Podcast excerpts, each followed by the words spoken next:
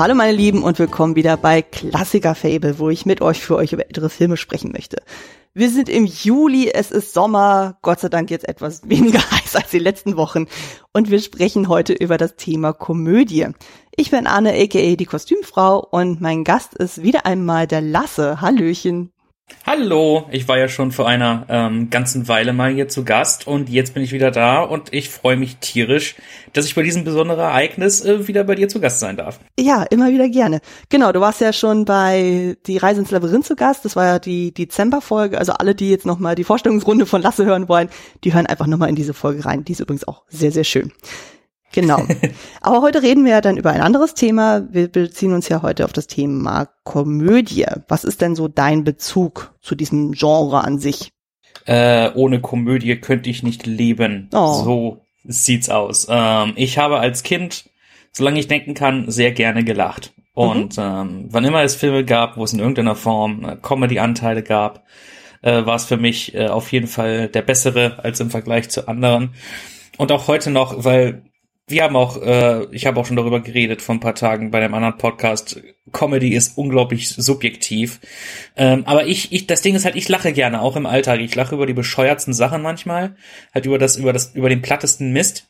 Und ähm, einfach weil es, einfach weil es so gut tut. Einfach weil halt unser allgemeiner Alltag, der kann manchmal Dinge mit sich bringen, wo man dann, wo man denkt, ah, das brauchte ich nun wirklich gar nicht. Und dann finde ich in äh, Komödie wirklich immer den, die genialste Ablenkung überhaupt. Also ja, ich lache gerne, ergo mag ich allgemein Komödien gern. Mhm. Ja, kann ich auch so bestätigen. Also Komödie ist auch einfach ein sehr, sehr schönes Genre. Aber wie du schon sagst, es gibt da einfach auch tatsächlich Abstufungen. Und ich merke dann auch so, so manche Art von Komödie sagt mir mehr zu, manche Sachen sind mir dann einfach doch selber zu plump sind, wo ich sage, nee, ich ziehe ja. daraus keinen Mehrwert raus, und so, wo ich sage, äh, das findet ihr lustig. Also mal so ein Beispiel, dann so, es gibt ja dann so diese sehr intelligenten Komödien auch, so wie ja zum Beispiel den Film, den wir heute besprechen, ähm, aber auch so sehr, wo es schon sehr plump dann wird, also sowas wie die Fuck You Goethe Filme. Also den ersten fand ich noch ziemlich gut, aber den zweiten, da mhm. war ich die ganze Zeit nur so Facepalm-mäßig, wo ich dachte so, das ist jetzt nicht euer Ernst und so. Also ganz, ganz schräg und so. Aber es gibt ja auch dann äh, schöne Abstufungen. Also es, ich mag ja doch manchmal einfach so diese sehr leichten Komödien, so die einfach schön erfrischend sind. Also was weiß ich, so diese klassischen britischen Komödien, sowas wie The Full Monty, Hochzeit ein Todesfall, aber dann auch teilweise so böse Komödien, also sowas wie Four Lions oder Adams Äpfel wo es in eine ganz, ganz andere Richtung geht. Also das ist immer tatsächlich so eine Geschmackssache dann. Aber würdest du auch sagen, dass es teilweise auch ein bisschen von den Ländern abhängig, dann so der Geschmack? Also würdest du sagen, was weiß ich, so die europäischen Komödien haben nochmal einen anderen Flair als die amerikanischen oder andere Länder? Haben sie auf jeden Fall die, wenn, wenn ich da mich versuchen würde, um einen Gegensatz zu bemühen, dann die Amerik amerikanische Komödien sind allgemein etwas breiter, sage ich mal, mhm. und optimistischer ähm, amerikanische Filme und Komödien vor allem sind optimistischer und der der die europäische und vor allem die britische Mentalität ähm, geht ein etwas mehr ins düster zynische. Mhm. Sogar innerhalb von Amerika kann man zwischen Ost- und Westküste kann man dort äh, den Komödienflair unterscheiden tatsächlich mhm. und ähm, also da, da gibt definitiv einen Unterschied, aber ich find's halt auch so lustig, wie äh, gerade Deutsche, ähm, sowohl im, im Bereich halt, weil die Franzosen machen eine ganz besondere Art von Komödien und die Briten. Und beides ist aber unglaublich gut zugänglich für viele Deutsche. Hm. Halt, äh, wo man dann sowas, wo man sowas guckt wie, wie Willkommen bei den Sties oder, oder andere Dinge aus Frankreich, die vergleichbar sind. Aber dann wiederum vergöttert man so etwas wie die Cornetto-Trilogie von Edgar Wright oder die Dinge, die Monty Python macht und so weiter. Aber da Deutschland sich da so so ein bisschen so dazwischen befindet, ähm, ist das eben sehr von Vorteil, wenn man da so von zwei Ländern umgeben ist, jeweils diese ganz besondere Art von, äh, von Komödie haben. Also sowas, diesen, diesen Unterschied zwischen britischer und amerikanischer Comedy kann man ja auch direkt sehen in sowas wie The Office. Halt im britischen The Office und im amerikanischen, da hat mal irgendjemand ein tolles Video-Essay drüber gemacht, wo halt der Unterschied ist, das britische Office ist definitiv düsterer, hat auch einen düstereren ähm, Ausklang und äh, der, das amerikanische, das endet allgemein etwas äh, optimistischer tatsächlich. Hm. Würdest du dann auch sagen, so dass wir Deutschen dann auch tatsächlich eigentlich keinen Humor so wirklich haben, was ja uns ja ziemlich nachgesagt wird? Wir haben definitiv Humor. Halt, es ist nur, es kommt halt auch immer nur auf den jeweiligen Macher dieses Humors an, auf die jeweilige Richtung. Weil wir haben unterschiedliche Arten von Humor. Wir haben die, wir haben so etwas wie äh, das, woraus die Bully-Parade entstand und die allgemeinen ähm, äh, Michael Bulli Herbig Filme dann auch, mhm. diese Parodiefilme. Wir haben so etwas, wir haben diese Art von Komödien, die Till Schweiger macht, welche halt ein bisschen, ähm, wie soll ich sagen, halt so ein bisschen äh, auch breiter sind und sich ein bisschen mehr so am amerikanischen Stil orientieren eigentlich, mhm. wo dann halt bei äh, Michael Bulli Herbig, das ist, geht dann so eher in Richtung Screwball und das, was dann Zucker Zucker Abrams gemacht haben in dem Sinne. Und dann hat man aber auch äh, extrem lustige, teilweise schon surreale Dinge in so etwas wie Tatortreiniger, was dann sehr viel eher in Richtung äh, britisch und Edgar Wright geht, also wo man definitiv diesen Einfluss sieht, mhm. auch im visuellen. Ähm, und dann halt so etwas Geniales, was äh, Loriot damals gemacht hat, was tatsächlich, was ich vergleichbar finden würde mit so etwas wie Monty Python, wo die Gags einfach, äh, wo er alles ausprobiert und du spürst, auch heute noch, meine Güte, ist er seiner Zeit voraus. Hm. Ja, das stimmt tatsächlich. Also gerade so die früheren Komödiensachen. Ich meine, wenn man sich mal so einen ganz typischen deutschen Klassiker anguckt, sowas wie die Feuerzangenbowle, das mhm. ist ja mhm. auch super mega lustig. Ich meine, gut, jetzt im Kontext der Nazi-Zeit ist natürlich alles ein bisschen schwierig, aber ähm, prinzipiell sozusagen ist es immer noch heute ein Klassiker, wohingegen heutzutage habe ich das Gefühl, so die ähm, Schweigerfilme tue ich mich persönlich auch mega schwer, so weil, ähm, wobei das eigentlich eher so das grundsätzliche Setup so betrifft, dann so einfach so diese Pastellfarben und dann irgendwie dieses ganze Color Grading und überhaupt und so, wo man manchmal das Gefühl hat, es wirkt zu forciert also das ist so, so verkrampft lustig, wo man denkt so, ja, man bietet sich so ein bisschen an beim Publikum und das finde ich teilweise sehr anstrengend dann so. Wobei, ich mag jetzt zum Beispiel auch die Bully-Filme, also gerade ähm, Shoot is Money 2, Traumschiff Surprise, so die habe ich unglaublich gerne gesehen dann so. Wobei ja. jetzt zum Beispiel Lissy fand ich dann schon wieder so, mh, Musste nicht unbedingt. ist ein Mischmasch sein. bei denen. Da gibt's einige geniale Dinge und da gibt's andere, die dann halt so, ja, das ist ein bisschen zu platt, aber wie gesagt, alles, alles Geschmackssache. Das kann man auch feststellen daran, wo welches Publikum lacht. Halt, es gibt, es gibt Stellen bei bestimmten Filmen, da lache ich als einziger mhm. und das ganze andere Kino nicht. Und dann wiederum lacht das ganze Kino und ich nicht. Also es ist, äh, es ist äh, ein interessanter Gegensatz. Ja, das stimmt auf jeden Fall. Ja, aber wir haben ja genug über allgemeine Komödien gesprochen. Ich denke, wir sollten dann direkt in das Thema einsteigen. Nämlich, wir reden heute über diesen wunderschönen Film Manche mögen es heiß oder im Original Some Like It Hot. Eine US-amerikanische Komödie aus dem Jahre 1959 unter der Regie von Billy Wilder. Den kennt man ja durch Filme wie Sunset Boulevard, Sabrina, Das Apartment, 1, 2, 3 und noch diverse andere. An dieser Stelle ein kleines Shoutout an die Second Unit. Die haben vor einem Monat auch über diesen Film schon gesprochen, zusammen mit Christiane und Julius von Brainflix. Und ähm, wenn ihr dann sagt, okay, ihr seid ein bisschen angefixt, was diesen Film betrifft, hört unbedingt bei denen auch noch mal rein. Die haben das auch noch mal sehr schön dann besprochen und die gehen auch noch ein bisschen mehr auf das Thema Marilyn Monroe und ihre Psyche und sowas dann auch ein, so weil gerade so Brainflix, die machen ja eben diesen Psychofilm-Podcast, das passt dann wiederum sehr gut.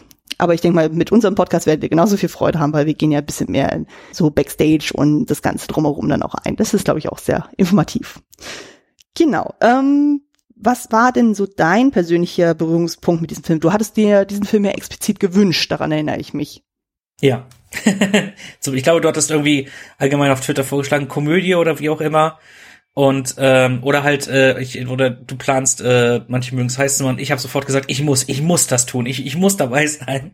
Ähm, da, und äh, das äh, der Grund ist einmal ich bin mit dem Film vergleichsweise früh in Berührung gekommen. Ich kann mich nicht genau an das Jahr erinnern oder sonst was aber ich war kleiner. Mhm. und der lief im Fernsehen. Einfach meine Eltern seppten rum und dann kamen wir zu dem und nicht von Anfang an. Das war kurz nachdem die, die Gangster in der Garage erschossen werden oder so. Also das war ähm, irgendwie kurz danach, glaube ich.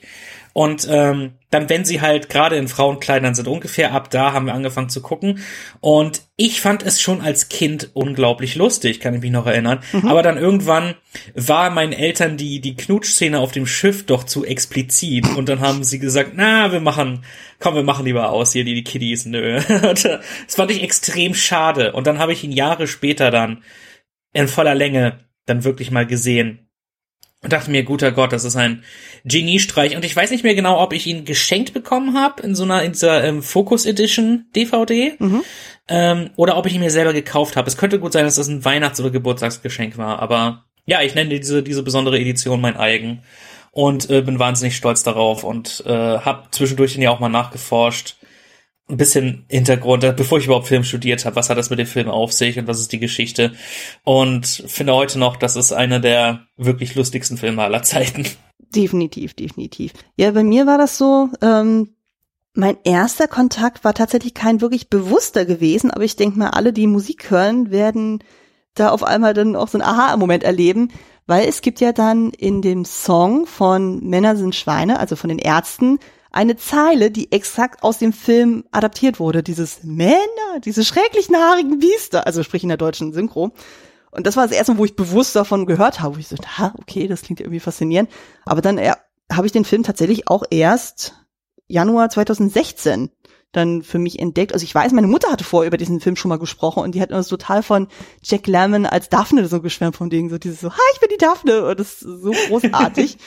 Weil wir hatten uns, glaube ich, auch allgemein über Komödie unterhalten und sie meinte noch irgendwie so, ja, früher mochte sie ja die Doris Day-Filme total gerne, aber mittlerweile denkt sie auch so, um Gottes Willen, das geht gar nicht. Wohingegen eben, manche mögen es heiß, funktioniert heute immer noch super und ähm, unter anderem auch wegen Jack Lemmon. Und da habe ich mir gesagt, okay, jetzt hole ich ihn mal nach. So, es war, glaube ich, so den einen Winter, wo ich dann auch erstmal so eine drehfreie Zeit hatte, so, wo ich dann erstmal keinen Job hatte.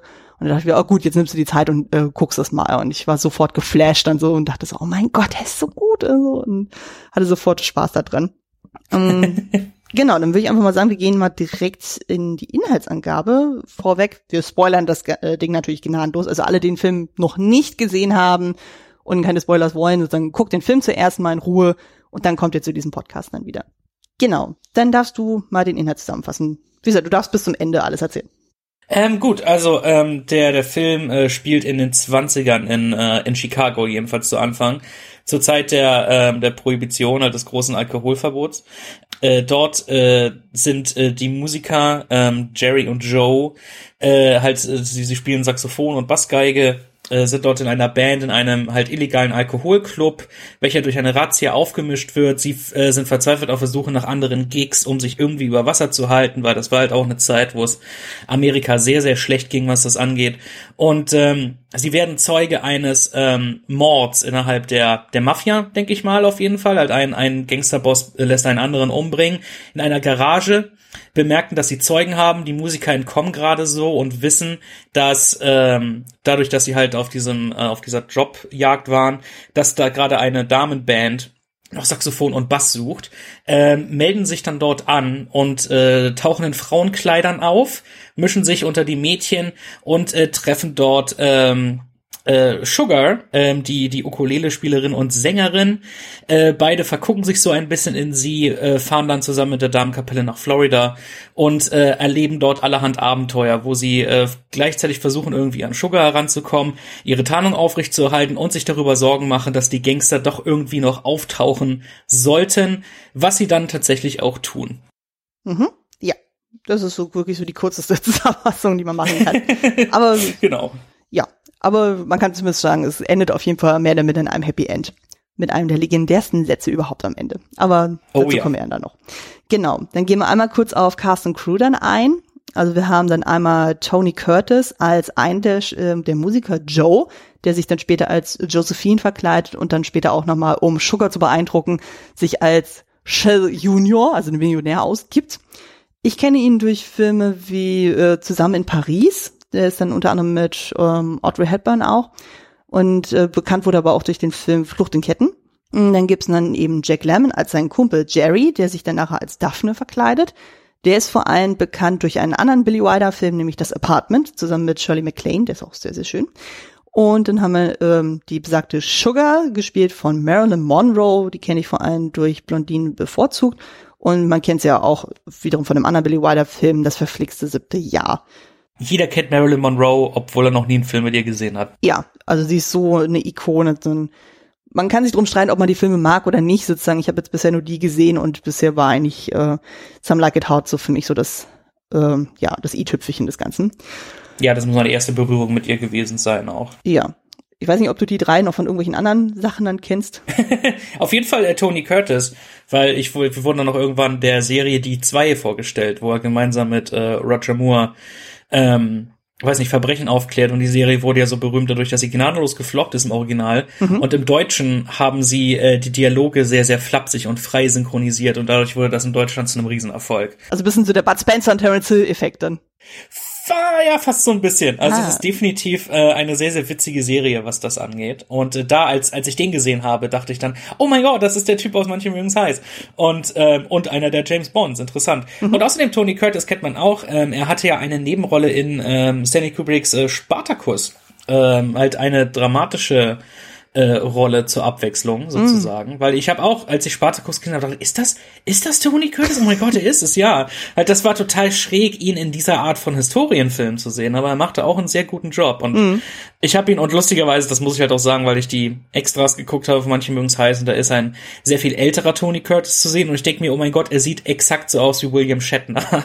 Bisschen, ja, ja, jetzt wo du sagst. Stimmt. Genau, machen wir auch noch weiter. Wir haben dann noch Joan Shawley als die Chorleiterin Sweet Sue. Die war auch bei das Apartment dabei. Dann haben wir Dave Barry als der Chormanager Mr. Beanstalk. Und dann haben wir noch äh, Joey Brown als der Millionär Osgood Fielding der Dritte, der sich ja dann an die Daphne ranmacht. Groß. Freut mich, ich bin Alputtel, die zweite. ja, genau. Super gut. Aber das waren alles so Schauspieler, die ich hier vorher auch nicht kannte. Also die kennt man vor allem dann eben aus den 30ern und aufwärts so, aber da, ja, kommt man ja meistens etwas schwerer dann ran.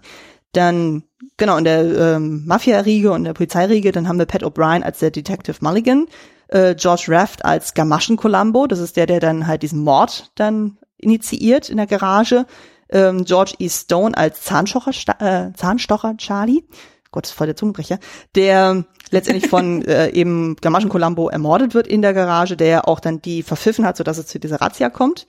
Und dann haben wir noch Nehemiah Persov, ich hoffe, das spricht man so richtig aus, als der Mafia-Oberboss, der kleine Bonaparte, den trifft man ja dann nachher im Hotel dann wieder, wo eben Joe und Jerry abgestiegen sind mit der Darmkapelle und der dann so seinen Frust auslässt aufgrund dieses Garagenmordes an Gamaschen Colombo.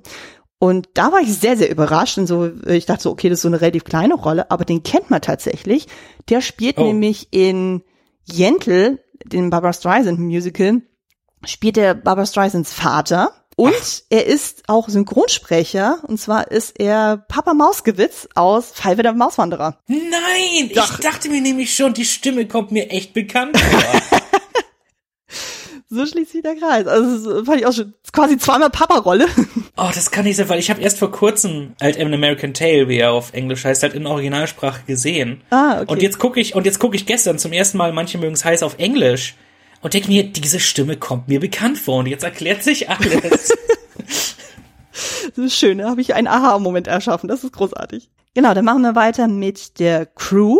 Wie gesagt, Regie führte Billy Wilder, und was die meisten nicht wissen, das Ganze basiert tatsächlich auf einer anderen Vorlage, die ist geschrieben worden von Robert äh, oder Robert Tören. Er ist Österreicher, deswegen spreche ich so aus. Und Michael Logan, aber dazu sage ich dann auch gleich nochmal was.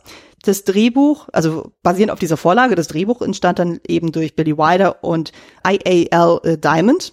Der hat tatsächlich so dieses Künstler äh, davor. Der war zum Beispiel auch bei Das Apartment und 1, 2, 3 dabei. Die Kamera führte Charles Lang. Den kennt man durch Charade, Sabrina und Der unheimliche Gast oder The Uninvited. Die Kostüme sind von Ori Kelly. Den kennt man durch einen Amerikaner in Paris und Arsen und Spitzenhäubchen. Die Maske, ah. ja, die Maske fand ich sehr spannend. Also da sind es mehrere Leute unterteilt in Make-up und in Haare. Wir haben Emil Lavine, Alan Snyder, Agnes Flanagan und Alice Monte. Die kennt man durch Filme wie West Side Story oder auch Der widerspenstigen Zähmung. Dann haben wir für Szenenbild Ted Haworth und Edward G. Boyle. Die haben zum Beispiel Der längste Tag gemacht, also dieser extrem lange Kriegsfilm. Oder auch eben auch das Apartment oder Vom Winde verweht. Und die Musik, das sind zwei Leute. Dann haben wir einmal den Aid of Deutsch. Den hatten wir hier im Podcast auch schon mal. Der war nämlich auch derjenige, der die Background-Musik in Funny Face gemacht hat, also den Audrey Hepburn-Film. Genau. Und dann haben wir noch äh, Matty Mernick, der für die Songs in diesem Film zuständig war. Also es sind ja teilweise dann auch so Evergreens, dann, also wie eben dieses äh, I Wanna Be Loved by You, was ja Mary Mono dann auch singt und er hat es dann halt so ein bisschen betont. Genau. Ich habe jetzt noch irgendjemand vergessen in der Crew, der relevant wäre. Ich äh, denke, im, im, im Schnitt vielleicht, hattest du Schnitt erwähnt? Nee. Ähm, nee. Weil äh, in diesem Fall, das ist nämlich auch tatsächlich ein relativ äh, bekannter und sehr erfolgreicher Editor gewesen. Das war Arthur P. Schmidt. Mhm. Ich glaube auch mit dem Oscar ausgezeichnet schon vorher und so. Also der hat auf jeden Fall äh, ein, ein großes Repertoire gehabt, unter anderem äh, auch Sabrina und We Are No Angels und so weiter. Mhm. Ähm, Sunset Boulevard ebenfalls, also der, die haben halt, das ist definitiv halt auch einer gewesen, mit dem der Wilder schon dann zusammengearbeitet hatte. Mhm. Ja, ja, also das ist ja so eine große Bubble. Das macht ja auch irgendwie Sinn, so dass man sagt, okay, man hat so seine Leute, mit denen man gut klarkommt. Die nimmt man natürlich dann auch immer für die nächsten Projekte auch mit. I'm looking at you, Tim Burton. ja gut, aber das macht, das macht, ja nicht nur er, das machen ja auch andere Regisseure. Eben, eben, genau. Aber bei ihm ist es halt einer der offensichtlichsten Sachen. Das stimmt. Also zumindest der am häufigsten diskutierten, hat man das Gefühl. Genau. Dann wollen wir mal direkt zur Produktion des Films dann übergehen. So, die ist ja super, super spannend wie äh, schon angeteasert, das Ganze basiert ja dann ähm, tatsächlich auf einer Vorlage. Also Billy Wilder hat den, Story, äh, hat den Plot ja nicht selber geschrieben, sondern das basiert eigentlich auf einem Drehbuch für einen französischen Film, nämlich Fanfare de l'amour von eben Robert Thuren und Michael Logan. Das Ganze entstand 1935. Und äh, 1951 gab es schon mal eine deutsche Adaption dieses Stoffes von Kurt Hoffmann unter dem Titel Fanfaren der Liebe. Es ist super schwer an den ranzukommen, aber ich habe zumindest bei YouTube einen kleinen Clip gefunden, so wo man äh, eben die Männer in Frauenkleidung dann sieht. Und da ist halt wiederum das Lustige, weil der eine der Hauptdarsteller ist im Deutschen die Synchronstimme von Jerry, also Daphne. Also von ja. daher gibt's da tatsächlich die Verbindung, fand ich auch super lustig. Und ähm, Genau, also wie gesagt, dann gab's ja eben diese sehr seichte, äh, seichte Klamauke über die zwei Männer, die dann halt auf Jobsuche sind und sich dann halt als Frauen verkleiden. Also so ein bisschen das Tutsi-Prinzip.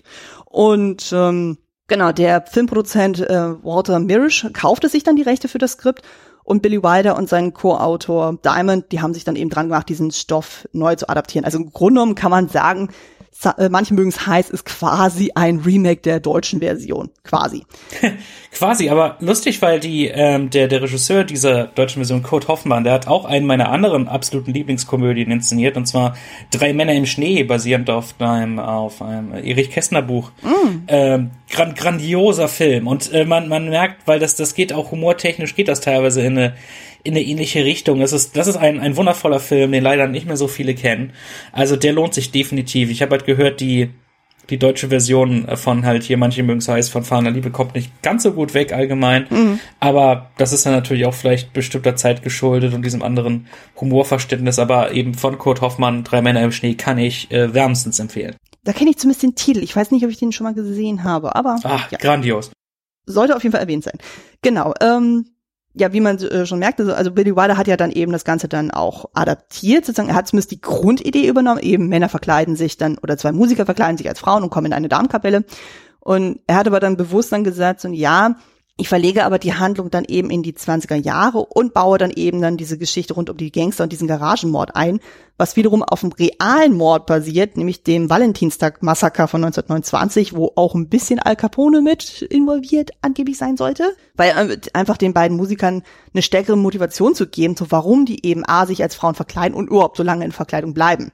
Weil es ist ja klar, so wenn du dann untertauchen bist, dann machst du halt alles Mögliche dann.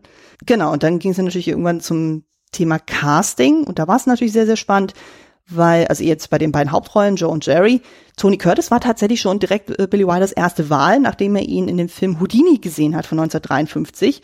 Und er war auch direkt der allererste, der unterschrieben hat. Und eigentlich ja. war dann vorgesehen, dass ja für Jerry, also aka Daphne, dann Frank Sinatra in Betracht gezogen wurde. Und der wurde dann auch für ein Vorsprechen eingeladen und der kam einfach nicht. Und äh, ja, Glück um Unglück dann eben für Jack Lemmon. Der, äh, da war es dann so, dass Billy Wilder ihn in dem Film Operation Madball dann von 1957 entdeckt hat. Und er war sofort begeistert von ihm, hat dann Jack Lemmon äh, angesprochen, so von hey, ich will dich für meinen Film haben, willst du das machen? Und obwohl das Drehbuch zu dem Zeitpunkt überhaupt noch gar nicht fertig war, hat Jack Lemmon zugesagt. Und er wurde dann auch von außen gefragt, so von wegen, hä, warum sagst du denn zu, wenn es überhaupt gar kein Drehbuch gibt, de facto? Und dann sagt er auch so, naja, weil es Billy Wilder ist. Also, ähm, weil im Endeffekt ist es jetzt so, dadurch, dass er dann weiß, Jack Lemmon macht mit, dann kann nämlich Billy Wilder eben mit ihm im Kopf dann diese Rolle auch schreiben. Und das kann ja durchaus seinen Vorteil haben. Ne?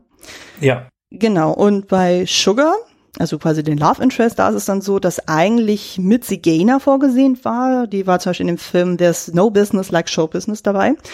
Und am Ende war es aber dann so, dass dann tatsächlich Marilyn Monroe den Job bekommen hat, als dann Billy Wilder erfuhr, oh, sie ist frei, weil sie war ja zu dem Zeitpunkt schon wirklich mit die gefragteste Schauspielerin überhaupt in Hollywood. Und er hatte schon mal mit ihr in das verpflegte siebte Jahr gearbeitet, von daher kannte er sie ja schon, trotz ihrer Probleme. Aber er wusste natürlich dann auch so, okay, sie zieht natürlich auch als Name. Und es war ja zum ja. Beispiel auch so, dass dann erst als Monroe zugesagt hat, er dann auch Jack Lemmon engagieren konnte, weil Jack Lemmon war zu dem Zeitpunkt, obwohl er schon irgendwie, ich glaube, eine Oscar-Nominierung hatte, war er einfach noch nicht so eine haushohe, äh, haushohe Nummer. Und dann ja. hatte er dann eben wirklich, dass ja Monroe wirklich so ein Name ist, der zog, konnte er dann wegen sagen, okay, dann hole ich eben Jack Lemmon auch noch mit dazu. Und dadurch haben wir dann genau, dann wussten sie dann ja. Tony Curtis und äh, Marilyn Monroe waren dann genug für das Studio, dass sie gesagt haben, okay, gut, kannst jetzt Lemmon casten, diese zwei Stars, das ist uns sicher genug. Ja, definitiv. Ich meine, aus Produktionsseite kann man das durchaus nachvollziehen, aber naja. Naja, und das Ding war aber eigentlich so, ähm, sie hätte beinahe die Rolle gar nicht angenommen, weil eigentlich war sie es ja leid, immer so diese kleine blonde Love Interest Rollen dann zu spielen. Aber sie hat sich dann im Endeffekt dann doch schwatzen lassen, unter anderem von ihrem Mann Arthur Miller, der dann auch sagte, ja, mach das doch auf jeden Fall. Ähm, sie hatte nämlich auch Bedenken gehabt, so, weil sie fand das irgendwie so unlogisch, dass irgendwie keine Figur in diesem Film dann irgendwie die Männer hinter den Frauenkleidungen erkennen würde. Kann man ja irgendwie nachvollziehen, aber ich finde, die machen das eigentlich sehr, sehr gut. Oh ja. Ne?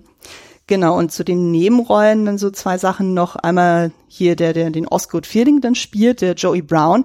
Der war zu dem Zeitpunkt schon einer von Amerikas erfolgreichsten Komikern gewesen, also gerade in den 30ern und 40ern. Und eigentlich war der schon in Rente. Und da haben sie ihn tatsächlich ihn noch äh, dafür ranbekommen. Und ich finde, er macht das großartig. Allein dieses. Oh ja, ja, das ist, ein, einer, das ist einer der großen Standouts äh, ja. des Films. Und man merkt auch, weil selbst wenn man aus der äh, aus dieser Szene niemanden kennt, sich da nicht mit Schauspielern auskennt, weil ich kannte den vorher auch nicht, also sein ganzes Gebaren und sein Gesicht, man merkt, das ist ein Name. Das mhm. ist einer, der sich damit auskennt. Ja, ja, und der macht es wirklich auch fantastisch. Genau, bei der Polizei- und ähm, Gangsterriege, hier Pat O'Brien, George Raff und George E. Stone, da war es halt total lustig, weil die ja selber auch schon früher in Gangsterfilmen gespielt haben, unter anderem Scarface auch so. Und im Grunde parodieren sie sich selber dann so in dem Ganzen. Also von daher passt ja dann diese ganze Persiflage dann auch super gut. Das erinnert mich auch ein bisschen irgendwie an die ähm, Zucker Zucker Abrams Filme, wo sie dann ja teilweise es tatsächlich geschafft haben, die Originalschauspieler aus den jeweiligen Filmen zu bekommen. Zum Beispiel Richard Crenna, mhm. der dieselbe Rolle spielt wie im zweiten Rambo. Die spielt er dann halt in, ähm, in Hot Shots Part 2. Und, äh, und der, der hat und der fand das unglaublich toll, dass er halt, äh, dass er sich dann quasi selbst parodieren durfte. Also ich find's immer cool, wenn die tatsächlich so einen so einen Clou hinbekommen in der Art. Also das ist äh, also selbst in späteren amerikanischen Komödien, da haben die dann sowas durchgezogen und das finde ich ziemlich cool. Ja, definitiv. Genau, dann machen wir mal weiter hier bei, mit der Pre-Production. Und da gibt es so ein paar schöne Sachen. Zum einen zum Thema Kostüme.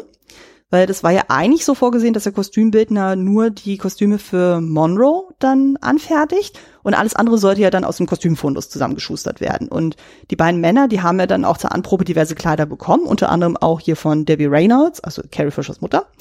Die kennt man ja durch Singing in the Rain, großartige Frau. Ja. Und da war es aber halt das Problem, aufgrund dieser Statur der Männer konnte man die Kleider ändern, so viel man wollte. Es funktionierte einfach nicht, weil entweder war die Taille zu hoch oder zu niedrig oder sonst irgendwie. Es musste ja irgendwie glaubhaft wirken. Und daraufhin hat dann Curtis dann äh, Billy Wilder dann überzeugt, so von wegen so, hey, kann Ori Kelly nicht auch für uns dann die Frauenkostüme zumindest machen und hat es tatsächlich auch hingebekommen und es sieht ja auch wirklich super aus. Man sagt sich dann sogar, dass eins der Kleider, was eigentlich für Jack Lemmon angefertigt wurde, dann Marilyn Monroe so gut gefiel, dass sie es dann im Endeffekt nach ein paar Änderungen selber dann getragen hat. Also von daher hat er offenbar einen sehr, sehr guten Job gemacht. Fand ich sehr schön. Genau. Ja. Genauso wichtig ist das Thema Maske, weil man denkt sich auch so, oh Gott, Männer in Maske dann so und gerade so als Frau dann geschminkt, so, hm, kann das so funktionieren oder nicht? Und die beiden Männer waren sich auch nicht so sicher, ob das wirklich so glaubhaft wirkt. Und daraufhin äh, schlug dann Curtis dann Lemon vor, so von wegen, hey, wir machen jetzt mal den Hardcore-Test. Wir gehen jetzt in Frauenmontur auf die Damentoilette. Also auf dem Studiogelände. So von wegen so, oh, wir ähm, richten den Lippenstift, zupfen die Haare und machen alles Mögliche. Die wurden von niemandem erkannt, von niemandem. Alle haben für selbstverständlich gehalten, dass es Frauen sind und die waren dann so begeistert, äh, dass sie gesagt haben, okay, jetzt haben sie wirklich auch das Selbstvertrauen gehabt, so dass sie wirklich als Frauen auch äh, überzeugen können und sind damit direkt dann zu Billy Wilder getigert und haben gesagt, hey, wir sind so in der Montur da hingegangen, so und das hat wunderbar funktioniert. Und Billy Wilder war genauso angetan, hat gesagt, okay, wir ändern nichts an dem, so wie er jetzt aussieht. Wir setzen euch so exakt eins zu eins den Film um. Super gut. Genau. Und die, Ma die Maske war eben auch ein Grund dafür, dass der Film in Schwarz-Weiß gedreht wurde. Genau. Weil ähm, sie, weil sie halt gemerkt haben in Farbe, weil ursprünglich wollte Marilyn Monroe, dass er in Farbe gedreht wird. Ich glaube, es steht sogar in ihren Verträgen, dass sie nur noch in Farbfilmen dabei oh ja. ist. Und er konnte sie dann aber tatsächlich auch davon überzeugen, nein, weil sonst wäre das Make-up einfach zu auffällig und es würde nicht so gut funktionieren. Weil nämlich ist es, ich, mir ist es jetzt zum ersten Mal aufgefallen, ist irritiert, dass das MGM-Logo am Anfang tatsächlich in Farbe ist. Mhm. Wo ich halt ursprünglich davon ausgegangen bin, ist das einfach, gab es da einfach ursprünglich noch keine, noch keine Farbfotografie, aber nein, die gab's schon. Mhm. Da war ich nur halt nämlich doof in dem, in dem Fall.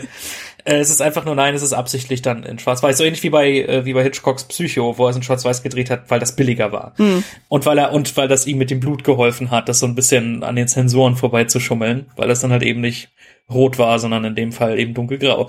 Und deshalb aber gab ja auch Zugeständnisse für Monroe, dass ihre, ähm, weil sämtliche Frauen aus der Kapelle wurden in diesem selben Blondton gehalten und äh, ihre Frisur durfte einen etwas anderen Blondton haben, damit sie herausstach. Ja, das fiel auch sowieso auf, dann so generell, wenn man diese Kapelle dann gesehen, da, da habe ich auch noch ein bisschen mehr drauf geachtet. Ähm, auch von den Kostümen her, sie fällt immer als erstes dann auf. Also zum Beispiel, wo sie ja dann diese Cocktailparty in Daphnes äh, Kajüte dann irgendwie dann machen, wo die sich da irgendwie mit 13 Leuten irgendwie da reinquetschen. Ähm, das ist zum Beispiel auch so. Sie ist die einzige, die ein schwarzes Negligé trägt. Alle anderen tragen weiß. Ja. Oder zumindest was sehr clever. helles. Ist sehr, sehr schlau gemacht. Ähm, und äh, das, äh, irgend, ah, da war noch irgendetwas anderes äh, bei den, ähm, bei den, genau, weil nämlich die, wenn es darum ging, halt wirklich diese Frauenrollen zu verkörpern für die Männer, da hatten sie beide unterschiedliche Herangehensweisen. Mhm. Weil Lemon war die Rampensau. Der hat, äh, der ist immer volle, volle Kanne, immer so volle reingegangen, hatte das Make-up an und die Perücke auf und, und, und die Klamotten und dann ist er sofort, hat er rumgeflirtet und geschakert und Tony Curtis hat das gesehen, weil er sich in den ersten paar Tagen halt noch ein bisschen unsicher und hat sich gedacht, okay, da muss ich gegensteuern. Wir können das beide nicht so überdrehen. Man sieht das halt so geil innerhalb des Films. Nicht nur ist nämlich auch ähm, äh, Jack Lemons Figur Jerry eigentlich der Erste, wenn sie dann das Angebot kriegen, äh, so nein, die kost äh, ich brauche die Instrumente bei euch nicht, es ist eine Frauenkapelle. Da ist Jerry der Erste, der sagt, hey, komm, wir können uns doch einfach Kleider anziehen und so weiter. Und hm. halt Tony Curtis ist sofort, nein, wir können nicht. Und ähm, dann aber macht Tony Curtis den Anruf und äh, spricht als erster wie eine Frau, macht als erstes, äh, verstellt als erster die Stimme. Und ähm, dann aber, sobald sie in den Zug kommen und dann die ganze, die ganze Band sich da bereit macht auf den Sitzen, da ist dann, da ist dann halt Jerry derjenige, der dann sofort in seine Rolle aufgeht und diese äh, Dinge improvisiert. Nein, ich habe diese Schneiderin und so weiter und so fort. Und Tony zieht, und dann Joe zieht ihn halt immer so weg und er ist halt immer der, der bemühte Straight Man. Und dieser Gegensatz ist eben so geil und das hat sich halt auch äh, in den ersten paar Tagen dann so richtig herauskristallisiert und entwickelt. Ja, definitiv. Mir fand es schön ist ja auch dann so, die haben ja extra dann auch äh, ein Training bekommen vor dem Dreh von einem Transvestiten aus Berlin, damit sie eben ja. lernen, so sich glaubhaft zu bewegen. Also das fand ich auch so schön im Interview mit Tony Curtis, der auch gezeigt hat, wenn du zum Beispiel den Arm bewegst, also so, als würdest du die Muskeln anspannen, dann hast du ja schon das Gefühl gehabt, okay, wenn du so äh, die, die Hand dann so zur Faust ballst, dann hast du ja wirklich so richtig hardcore Muskeln. Aber sobald du die Hand entspannst und dann so drehst, so dass die Handfläche nach unten zeigt, dann verschwinden diese Muskeln. Also, dass man darauf so, auf so minimale Sachen dann achtet, so, und das ist total faszinierend. ähm, wie du schon sagtest, die haben sich ja dann auch so unterschiedlich da an diese Rollen dann rangetraut. Und Curtis hat dann auch gemeint, so, er hat sich dann so ein bisschen orientiert an so eher reservierten Figuren, wie zum Beispiel seine Mutter und Grace Kelly um dann ja. möglichst weiblich zu wirken. Und das hat anscheinend super gut funktioniert. Äh, allein so dieses mit dem Schmollmund, das ist ja bei ihm unglaublich oh, krass ja. dann so. Denkst du, der muss nur den Schmollmund machen und sofort wirkt er deutlich weiblicher. Äh, da gab es auch ähm, beim Dreh dann, so, zu dem komme ich auch noch gleich, gab es auch so eine geile Anekdote. Da war ja dann irgendwie ein Drehtag gewesen, wo Monroe mal wieder zu spät kam und dann hieß es dann irgendwie, oh, da ist gerade irgendjemand für irgendeinen so Werbespot und so. Ihr Frauen, ja, ihr habt ja jetzt gerade Zeit, so ihr könnt da gerne hingehen. Und die ganze Frauenkapelle äh, und auch die Männer sind einfach mal da hingegangen und im Endeffekt hat Tony Curtis den Job dann bekommen. Einfach weil anscheinend als Frau so unglaublich überzeugend war. Er hat ihn aber dann auch aufgeklärt, so von wegen so, nein, ich bin keine Frau. Und aber allein das zu wissen, von wegen, dass Tony Curtis dann, obwohl er eigentlich schon recht männlich wirkt, dann schon aber so unglaublich feminin wirken konnte in seiner Verkleidung, das macht's einfach umso großartiger. Ja. So, genau, dann kommen wir mal direkt zum Dreh. Gedreht wurde dann vom 4. August bis 6. November 1958, also das Ganze war knapp drei Monate, wahrscheinlich jetzt etwas weniger gedauert, aber dazu kommen wir auch gleich. Und das Ganze wurde ja vor allem in Kalifornien gedreht. Und man hat sich dann bewusst eben für Nahsets dann entschieden, um mit Marilyn Monroe dann eben keine weiten Reisen machen zu müssen, weil es war einfach eine sehr, sehr schwierige Zeit für sie. Also sie hatte ja dann Konzentrationsschwierigkeiten, sie war tablettensüchtig, sie war auch noch schwanger oder sie wurde schwanger in der Zeit, sie hat stark unter dem Einfluss ihres Mannes und ihres Schauspielcoaches Paula Strasberg dann äh, gestanden, was natürlich alle super genervt hat, äh, weil es führte dann zu diversen Szenen, wo es zum Beispiel darum ging, so, weil Monroe konnte man sehr schnell aus dem Konzept bringen, wenn sie sich unsicher fühlte, nach einem Take, so, es war nicht so, dass sie Billy Wilder angeguckt hat, was man ja denken würde, das ist ja der Regisseur, sondern sie hat ihre äh, Schauspielcoachin dann angeguckt, so von wegen Paula, okay, war das gut? So, und nur wenn sie genickt hat, dann war sie auch sich dessen bewusst, von wegen, ja, die Szene war dann gut. Das hat irgendwann alle total genervt, dass Billy Wilder irgendwann auch ah, meinte, ja. so von wegen so, na Paula, was sagst du dazu? Und ähm, ja, das ist natürlich auch super, super nervig. Naja, aber es, ähm, es war total faszinierend, so, weil äh, aufgrund dieser ganzen Problematiken äh, war es dann teilweise dann so, dass sie dann auch aufgrund ihres Coaches dann irgendwann so sogenannte Ticks dann irgendwie auf einmal entwickelt hat. Also das sieht man so in so Making-of-Material, wo sie auf einmal so solche Flatterhände dann bekommen hat, wenn sie nervös war. Und das wurde schon richtig extrem, also wo man sich dachte, okay, wenn sie damit anfängt, okay, dann kann man eigentlich mit ihr nicht so richtig arbeiten.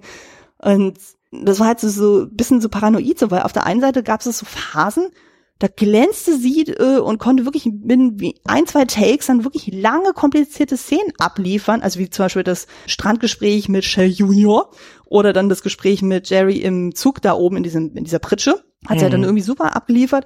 Aber ga, teilweise gab es dann so Szenen, wo sie da 40, 50 bis zu 80 Takes brauchte, um einen einzigen Satz zu sagen wo die dann schon echt tricksen mussten, so von wegen, okay, die machen das irgendwie dann mit Schildern und irgendwas irgendwo reinlegen oder dann irgendwie Variation, aber irgendwie war das einfach sehr, sehr schwierig. Und es ging sogar so weit, dass dann Curtis und Lamb sogar Wetten abgeschlossen haben, von wegen, okay, wie viele Takes brauchst du diesmal? Ja, ja, also natürlich ein bisschen gemein, aber halt, ich hätte das halt hinter ihrem Rücken wahrscheinlich auch gemacht. Ja. Ähm, es gibt diesen wunderbaren Film My Week with Marilyn. Ja, ähm, an den muss ich auch denken. Sie von wo sie von Michelle Williams gespielt wird.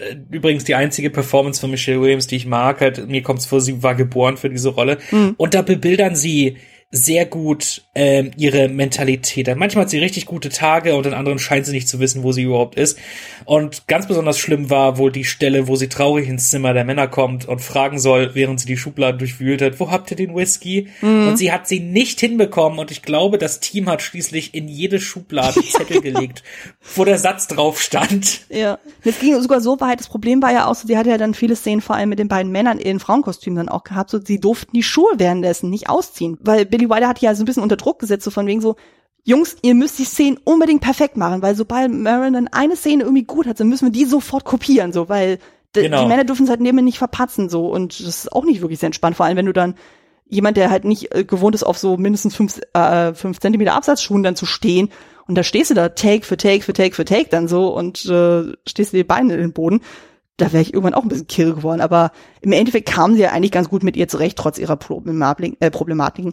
Aber das setzte manchmal wirklich ganz komische Ausmaße an. Also es war dann halt teilweise so schlimm, dass sie ja dann entweder gar nicht ans Set kam, mehrere Stunden zu spät kam oder sich in die Garderobe eingeschlossen hat und dann quasi überredet werden musste, rauszukommen.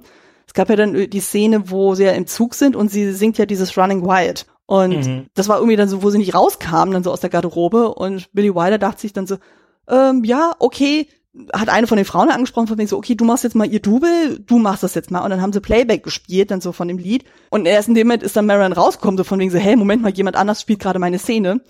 Also Billy Wilder musste echt unglaublich viel Geduld mit ihr gehabt haben, um das alles durchzustehen. Und ja, das muss sehr schwer gewesen sein. Ja, also ich habe das bisher nur ein einziges Mal erlebt, beim, äh, so in meiner Zeit, wo ich beim Film dann war, wo einer dann, ich glaube, zwei Stunden zu spät kam so und der hat richtig, richtig Einlauf bekommen. Also da da stand nichts mehr gerade. Also da gab es richtig, richtig Stress. Aber gut, wenn du da so eine haushohe Nummer dann hast, wie eben Monroe, dann ist man anscheinend dann noch ein bisschen gewillter, dann so das so ein bisschen auszureizen. Weil im Endeffekt hat das Ganze dann die dann 20 Drehtage mehr gekostet, was schon echt viel ist. Ja, halt, also ein Tag irgendwie 20.000 Dollar. Ja. Damals war das ja schon mega viel. Ja, definitiv. Weil das Problem ist ja auch dann so, selbst wenn du de facto nichts machen kannst, du musst ja trotzdem alle Crewmitglieder bezahlen. Deswegen sagt man ja auch so, es ist günstiger, einen Drehtag mehr in die Länge zu ziehen, als einen komplett neuen einzurichten. Ja, ja, eben. Und äh, ich glaube, dass das größte Ausmaß hat dann, weil sowas hört man ja andauernd halt, wo man, und nicht nur bei Stars. Lustigerweise hört man das heutzutage seltener bei Stars als viel bei Regisseuren. Mhm. Brian Singer ist so einer gewesen, der unglaublich, unzuverlässig war am Set, was ihn ja auch letztendlich den Job gekostet hat bei Bohemian Rhapsody, wo sie irgendwann gesagt haben, okay, scheiß drauf, wir holen uns jetzt jemand anderen für die für die übrigen Tage und für die Postproduktion. Und ähm, bei ähm, bei Tommy Wiseau, bei The Room, der kam irgendwie ja jeden Tag vier fünf Stunden zu spät. Der Regisseur Mhm. Halt und ich ich kann mir das einfach niemals weil ich habe einige Filme gedreht und ich hatte nie und das waren halt das waren Low Budget Sachen mit so gut wie kein Budget und und, und mit kleineren Darstellern und von denen immer da war immer jeder im Team unglaublich zuverlässig und hat das ganz toll gemacht auch wenn es dann ein heißer und vielleicht ein bisschen äh, quengeliger Tag war manchmal aber ich bin halt so froh dass ich sowas bisher noch nicht hatte ich will gar nicht wissen was für ein Riesenstress das bedeutet bei so einer Großproduktion Ja, definitiv. weil Es hält einfach unglaublich äh, alles auf. Es ist ja dann quasi nicht einfach nur so, okay, dann so, wenn die ja dann kommen, so, okay, dann können wir sofort loslegen, weil das betrifft ja alle Departments. Das ist ja halt so die Krux und so. Dann stehst du da irgendwie und machst dann einen auf Warten auf Godot. Also das macht dann auch echt keinen Spaß. nee, nee, nee. Also vor allem so eben so diese Drehtage, die sind ja meistens sehr eng dann gestaffelt und das muss ja auch irgendwie alles zeitlich hinkriegen. Nee, aber ähm, es lag ja dann nicht nur an Monroe selber, dass dann sich das ein oder andere hinzog, weil zum Beispiel die Strandszene, da mussten auch drei Tage extra angesetzt werden, weil da anscheinend in der Nähe dann so eine Militärbasis von der Navy dann auch noch war, wo ständig irgendwelche Militärmaschinen dann äh, über die drüber flogen und jeder, der weiß, er nimmt einen Tonfilm auf, das geht auf die Tonspur. Da wird sich der Tonmeister irgendwie erhängen, so wenn er das alles dann die ganze Zeit immer mit Boah. aufnehmen muss. Also, ja das hatte ich in Hamburg immer gehabt, so da haben wir auch irgendwas gedreht, so und die ganze Zeit über den Park so Flugzeug, Flugzeug, Flugzeug, Flugzeug. Du musst es ja gefühlt alle fünf Minuten aufhören. Das macht dann auch keinen Spaß dann. Echt schlimm. Apropos, ähm, äh, vor einigen Jahren war ich mit meiner Familie tatsächlich in dem Hotel, in äh, welchem der Film gedreht wurde. Ah, Allerdings äh, nur als Besucher, nicht als Gäste. Und das ist das viktorianische Hotel äh, del Coronado. Das steht jedoch nicht in Florida, sondern in San Diego, Kalifornien. Und wir sind einmal drum rumgelaufen, am Strand lang auch äh, sind wir gewandert und waren in der Lobby. Sah um einiges anders aus als im Film, halt sehr viel dunkler und mit Teppich, aber der Lift war noch sehr ähnlich mit der Treppe daneben. Ach, schön. Und es hingen Fotos über den Film etc.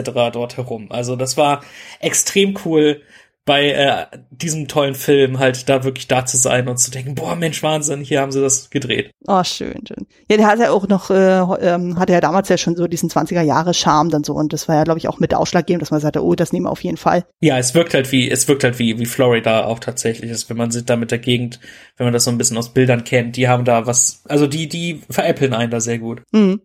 Ja, ansonsten, die haben ja relativ viel dann auch irgendwie im Studio gedreht, also eher von MGM. Ähm, es war aber jetzt nicht so, dass nur alles schlecht war, sondern es gab auch lustige Momente, wie eben zum Beispiel diese Cocktailparty im Zug. Also das war dann teilweise so absurd lustig, so dass Billy Wilder vor Lachen dann den Dreh abbrechen musste, dann so, weil er sich überhaupt nicht mehr einkriegt, weil es sieht einfach auch schon so absurd aus, wo die dann, wo erst nur dann Jerry ist und dann kommt Sugar dazu und dann kommt so peu à peu immer eine weitere Frau aus der Darmkapelle dazu und die bringt noch irgendwie Whisky und dann bringt sie noch irgendwie Cracker mit und dann bringt sie noch irgendwie eine Salamistange mit und hast nicht gesehen, wo sich da zu mehreren Leuten da reinquetschen. Gut, für die Frauen war es nicht so lustig, weil im Endeffekt haben alle irgendwelche blauen Flecken dann bekommen und teilweise konnten sie ihre Gelenke nicht mehr bewegen, weil es halt super, super eng war. Und ähm, bei Jack Lemmon war es dann so, der kriegt ja dann irgendwie dann auch zwischendrin ständig irgendwelche Cracker in den Mund gestopft. Der meint auch so am Ende, er hat seinen Mund nicht mehr gespürt, so weil es einfach so extrem dann war.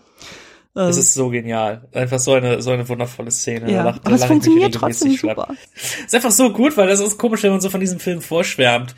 Und man so denkt, weil man kann so viel zitieren. Das ist, äh, das ist so ein Film, wo man so viel zitieren kann. Aber es ist halt auch einfach so, dass das wirkt durch das Gesamtbild auch gerne. Halt. Das muss man einfach gesehen haben, dieses, dieses Timing. Denn wirklich, äh, ist so beeindruckend für einen Film dieser Zeit. Der Dialog ist so schnell, so schnippisch und sprüht vor Sarkasmus teilweise. Auch schon in den frühen Szenen, ohne die Hauptfiguren. Halt zwischen dem Detective und Gamaschen Columbo. Auch da ist es wahnsinnig witzig, halt eben noch auf diese etwas trockenere Art. Mhm. Ja, das stimmt. Schön fand ich ja auch, dann ähm, quasi noch als äh, Punkt noch zum Dreh, dass ähm, Tony Curtis ja dann als Shea Junior irgendwie meinte so, naja, er muss ja so ein bisschen seine Stimme verstellen, weil sonst ist es zu offensichtlich, dass er das dann ist.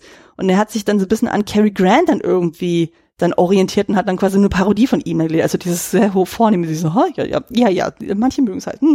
ja, und Das, das merkt man ein klein bisschen. ja. ja. Und Ca- Cary Grant so selber fand es zwar auch lustig, aber er meinte auch so, so rede ich doch überhaupt gar nicht. Das ist genauso wie, das finde ich nämlich einer der, einer meiner Lieblingszitate ist, nachdem ich wieder Jerry zu sagt, wo hast du diesen blödsinnigen Akzent? Ja, kein normaler Mensch redet so. ja, also super gerne.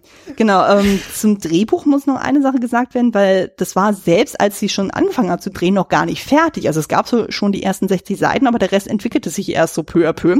Und ähm, zum Beispiel auch die Szene, wo dann Daphne von ihrer Verlobung da berichtet, also Jerry dann quasi, ähm, das mit diesem Maracas-Rasseln, das kam erst kurz vorher dann so, ähm, Jack Lemmon kam da irgendwie so in die Garderobe, war freudestrahlend, weil er freute sich schon wie immens auf diese Szene. Und auf einmal kam Billy Wilder mit diesen Rasseln dann an, so von wegen so, hey, ähm, ich drück dir mal in die Hand sozusagen, nutz, setz die mal ein in der Szene. Und, äh, und Jack Lemmon hat überhaupt nicht verstanden, worauf er hinaus wollte, von wegen so, willst du mir dieses, äh, willst du mir diese Szene kaputt machen? Und weil eigentlich hatte er absolutes Urvertrauen in ihn so, aber irgendwie dachte er sich so, hä, was willst du da mit mir? Und dann erst im Nachhinein hat er verstanden, worauf das, äh, äh, worauf Billy Wilder abzielte. Denn der Trick war ja eben so, es ist ja wirklich eine unglaublich lustige Szene. Und ja. ähm, auf die Weise war es dann halt so, du hattest ja eben dann so, äh, Joe sagt einen Satz, Daphne sagt einen Satz, dann fängt er an, dieses Rasseln und dann fängt der Joe erst wieder an mit dem nächsten Satz. Und durch diese Rasselsequenz hatte das Publikum immer noch Zeit, über das vorherige zu lachen, aber gleichzeitig dann fertig zu lachen und dann das nächste von Joe noch wieder zu hören. Also dass es nicht alles dann in den Gelächter unterging. Und im Endeffekt hat dann Jack Lemmon auch gesagt, ja, im Endeffekt ist es jetzt auch seine Lieblingsszene im ganzen Film. Also fand er genauso großartig. Oh ja, ja. Die ist auch ich habe früher verschiedene Sachen gehört, dass er halt irgendwie teilweise improvisiert hat, aber tatsächlich war es irgendwie ursprünglich Wilders Idee und hat ihm mhm. gesagt, ah, mach so ungefähr das und dann hat's halt, dann hat's äh, Lemon perfektioniert tatsächlich. Aber ja. es ist, es ist genial, es ist großartig getimed. Halt, ja. äh, ohne den nächsten Witz zu übertönen, kann das Publikum schön lachen. Weil sowas hast du öfter mal mit, mit amerikanischen Komödien das Problem, wo sie einen mit wirklich auch guten Jokes zuballern. Mhm. Aber du, ähm, du, du verpasst dann, du verpasst dann teilweise bestimmte Sachen und das mhm. ist dann nicht schade. Ja, das stimmt. Genau. Und ganz, ganz wichtig ist natürlich die Schlussszene, weil oh, ja. de, die letzte Zeile, die ja dann unser Osgood dann spricht, sozusagen, die gab's bis eine Nacht vor dem Dreh überhaupt noch gar nicht. Also man wusste zwar, okay, Jerry sagt dann am Ende, ja, ich bin ein Mann, aber man hatte noch keine Antwort darauf so und irgendwann hat ja dann Diamond dann eben diesen Satz Nobody's Perfect dann vorgeschlagen und Wilder war anfangs noch nicht so ganz so begeistert, weil das, hm, ja, so richtig originell ist es jetzt irgendwie nicht aber irgendwie fiel denen auch nichts Besseres ein. So, und im Endeffekt haben sie es dann so stehen lassen. Und Diamond hat sich schon sehr bewusst dafür entschieden, weil er war sich sicher dann, weil das Ding ist ja dann, das Publikum liebt es ja, Dinge vorauszuahnen. Und ja. es war eigentlich ziemlich, ziemlich klar, okay, Jerry würde irgendwann weichen, dass er ein Mann ist. Und man brauchte dann irgendwas, um dann halt das Ganze noch zu toppen, so, weil man denkt sich dann so, okay, Osgood müsste ja eigentlich völlig geschockt darauf reagieren, so von wegen, hey, der hat die ganze Zeit einen Mann in Frauenkleidung gedatet. Aber dadurch, dass er so super trocken dann so darauf reagiert, so kommt da eigentlich so dieser Witz dann erst zustande. Und äh, ja, aber einfach so dieses so, ja, na und? Niemand ist vollkommen. Und das ist einfach, vor allem mit diesen, äh, irgendjemand, irgendjemand sagt sogar so, ja, hier der Froschgesicht und so, der sieht aber wirklich so, der hat so einen unglaublich krassen, breiten Mund, so, aber es ist halt so charmant und so, und der macht das so großartig. Ja, ähm, das ähm, auch die ganze letzte Szene halt, diese ganze Vorbereitung, alles nur ein äh, eine Einstellung mit der mit der Rückprojektion und so weiter. Ja. Ich frage mich auch, wie oft sie das vielleicht gemacht haben, aber es wirkt alles unglaublich spontan und eben auch so gut geteilt. Und ja, Darsteller, weil ganz viele vergessen immer diesen diesen Liftboy oder wie auch immer, ähm, weil ich finde, das ist so einer der einer der kleinen äh, Scene-Stealer, so ein bisschen. Oh, das ist gut. Ähm, eben das, das, das ist mega groß, aber das, ist auch, das Geile ist halt auch eben, weil der, der Typ sieht so unglaublich halt so, so altersundefiniert, wo du die wirklich nicht ganz sicher bist, wie alt ist er? Der könnte 18 sein, der könnte, aber der hat dieses, der hat dieses komische Gesicht auch. Und das, das Geile ist, weil der Typ, der, der bewegt sich immer so ruckartig, der, der überkompensiert immer so mit seinen, mit seinen ganzen Gesten. Und du hast halt das Gefühl, du hast das Gefühl, das ist noch ein vergleichsweise vielleicht unerfahrener Darsteller, hm. der das alles auch ein bisschen, der das alles auch über diesen Mann in Frauenkleidern zu flirten ein bisschen komisch findet. Aber der bringt das, diese Kombination funktioniert so gut. Ich finde, der bringt das so gut rüber. Das stimmt natürlich, das stimmt natürlich. Ja, genau. Und dann zur Postproduktion lässt sich noch sagen, dass, ähm, das fand ich auch interessant, das wusste ich gar nicht. Und zwar hatte Tony Curtis das Problem gehabt, so wenn er äh, als Josephine performt hat, er konnte nicht die ganze Zeit diese hohe Stimmlage halten. Also es schwankte anscheinend immer zu sehr und dafür musste er im Nachhinein drüber synchronisiert werden. Also der ja, ein paar, in ein paar Stellen. Ja, weil das dann anscheinend doch sehr, sehr schwankte und das wollte man so ein bisschen konstant dann halten. Und ähm, auch interessant war dann so, am Ende gab's natürlich, mussten natürlich auch Werbefotos gemacht werden, um halt das Ganze dann zu performen. Äh, promoten. Und das Problem war aber halt dann so, Monroes Schwangerschaft war einfach schon zu offensichtlich. Und daraufhin wurde dann eine äh, der Darstellerin aus der Band, also die äh, Sandra Warner, dann gebeten, quasi Monroes Double dann zu sein und dann mit den beiden Männern eben diese Fotos zu machen. Und im Endeffekt wurde dann das Gesicht von Marilyn auf ihren Körper so drauf montiert. Aber die Darstellerin hatte damals überhaupt kein Problem damit, so weil sie meinte so, hey, sie hatte die Gelegenheit mit Jack Lemmon und Tony Curtis zu fotoshooten. Also warum sollte man diese Chance ausschlagen? Dieses eine besondere Bild halt, wo sie dann die beiden so so links und rechts so die kleineren Köpfe neben sich hat. Mhm. Ich finde, ich finde, da hat man diesen diesen leichten Effekt, da hat man diesen Game of Death Bruce Lee Effekt, wo dann halt der, der Kopf so nachträglich drauf montiert wurde. Irgendwas, irgendwas sieht nicht ganz richtig aus da. Mhm. Und jetzt, wo ich weiß, warum, denke ich mir, ah, okay, logisch. ja, ja. Genau. Dann gab es natürlich auch noch Screen-Tests. Und der erste war anscheinend eine absolute Katastrophe gewesen. Es hat keiner gelacht und äh, dann hieß es auch noch von Seiten der Produktion von mir, ja, also wir müssen da schon mindestens 15 Minuten rausschmeißen, der ist einfach zu lang. Und Wilder hat im Endeffekt nur 16 Sekunden rausgeschnitten. Oder die 60 Sekunden oder so. Oder, also sehr, sehr wenig dann so, wo er auch mal Ja, ja, ein, irgendwie eine kleine Szene nur. Ja, also wirklich so ganz minimal dann so, wo ähm, das dann irgendwie darum ging, im Zug dann noch, also es gab eine Szene im Zug noch zufällig dann so, wo äh, Jack äh, dann sich zu Sugar reinschleicht und ihr dann offenbart sozusagen, dass äh, ähm, er eigentlich ein Mann ist, aber dann, was er in dem Moment nicht wusste, ist dann halt, dass äh, zu dem Zeitpunkt Sugar und Joe die Betten getauscht haben, weil irgendwie, ich glaube, sie ja. nicht schlafen konnte und so. Und da hat man auch gesagt, nee, das äh, schmeißen wir dann raus. Und ähm, genau, aber dann gab es noch einen zweiten Screentest, dann so äh, in Westwood so, und der war hingegen ein großer Erfolg gewesen und das Publikum ist quasi ausgerastet. Also da ja, man kann da manchmal tatsächlich einen schlechten Tag einfach erwischen, in so wo ein Testscreen dann einfach nicht so funktioniert.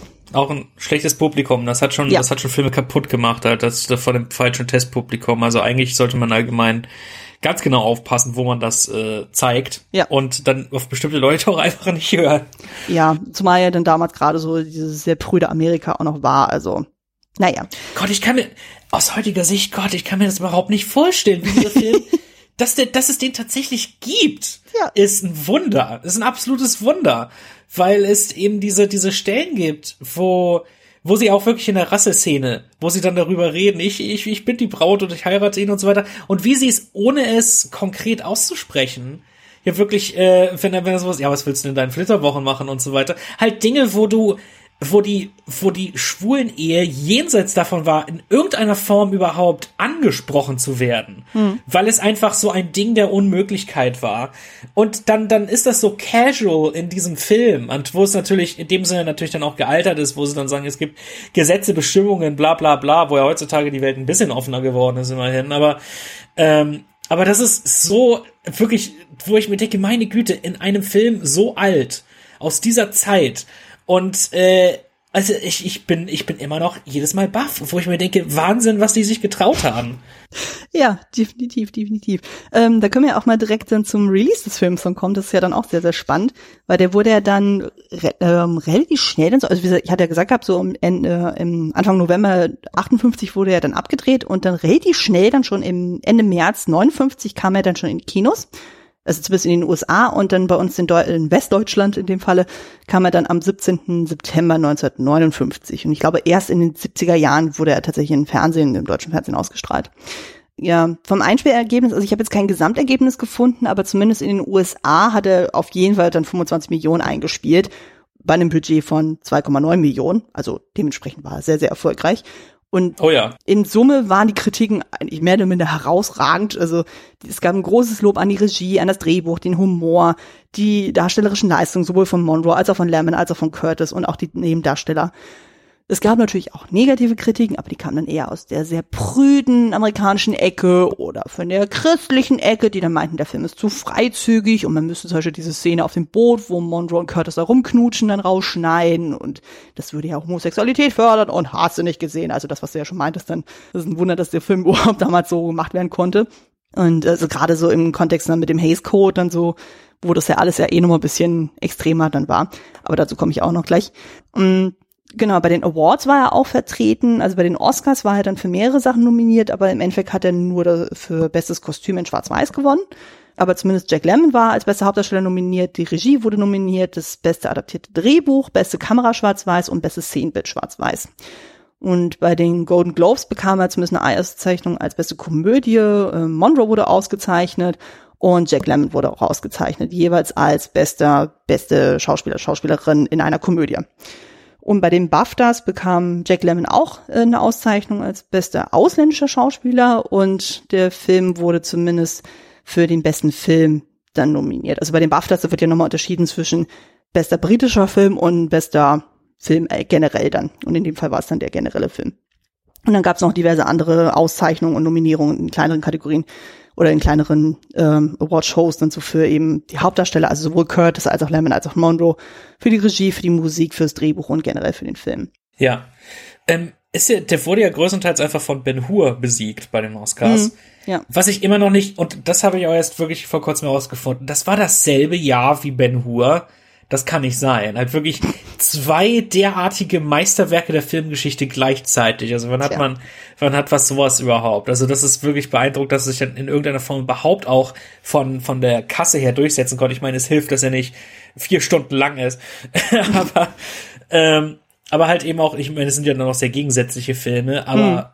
Also ich finde das so beeindruckend, weil das sind einfach so grundverschiedene Filme auch. Ja. Und sowas kommt dann zu sowas ist dann im selben Jahr vertreten. Also es ist Mann, und heutzutage hast du halt so viel, so viel Gleichheit in, mhm. in der Art und Weise halt, was, was nominiert wird und welche, welche Filme rauskommen. Manchmal ist es halt interessant, ist in sowas wie Mad Max Fury Road nominiert im selben Jahr wie Room oder ähm, oder sonst was in der Art. Das, das finde ich halt auch immer lustig. Aber ja, also das, das, das für damalige Verhältnisse, also ich, ich finde das bewundernswert. Ja, das stimmt. Was mich sehr überrascht hat bei der Recherche war dann auch, es gibt tatsächlich ein paar Remakes zu dem Film. Ähm, Nein. Doch, äh, aber keine wirklich bekannten. Also es gibt äh, aus dem Jahr 1964 und 1970 jeweils eins aus der Türkei 1975 ja. gab es einen aus Indien und 2014 gab es im Rahmen der Olympischen Winterspiele eine sehr lose zeitgenössische Adaption der Geschichte.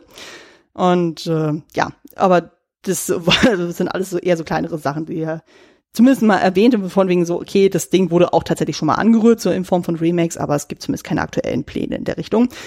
Ähm, hingegen gibt's aber dann ähm, wurde dann halt 1972 eine Musical-Adaption des Ganzen gemacht unter dem Titel Sugar am Broadway und wurde auch damals auch nominiert für den Tony als bestes Musical und seit 1989 wurde es gelegentlich auch mal in Deutschland aufgeführt. 1991 kam es dann auch als Bühnenversion nach London. Und sehr, sehr spannend fand ich dann von 2002 bis 2003 war Tony Curtis in der USA-Tour mit dabei, mit dem Musical. Und er war dann wiederum als Osgood Fielding mit dabei. Also quasi, Ach, hat er quasi die Rolle dann übernommen. Ich meine, der war dann schon in seinen 70er Jahren, so von daher passte das dann ganz gut. Stelle ich mir auch sehr, sehr lustig vor, ihn dann so mit dieser Lache, dieses Muah.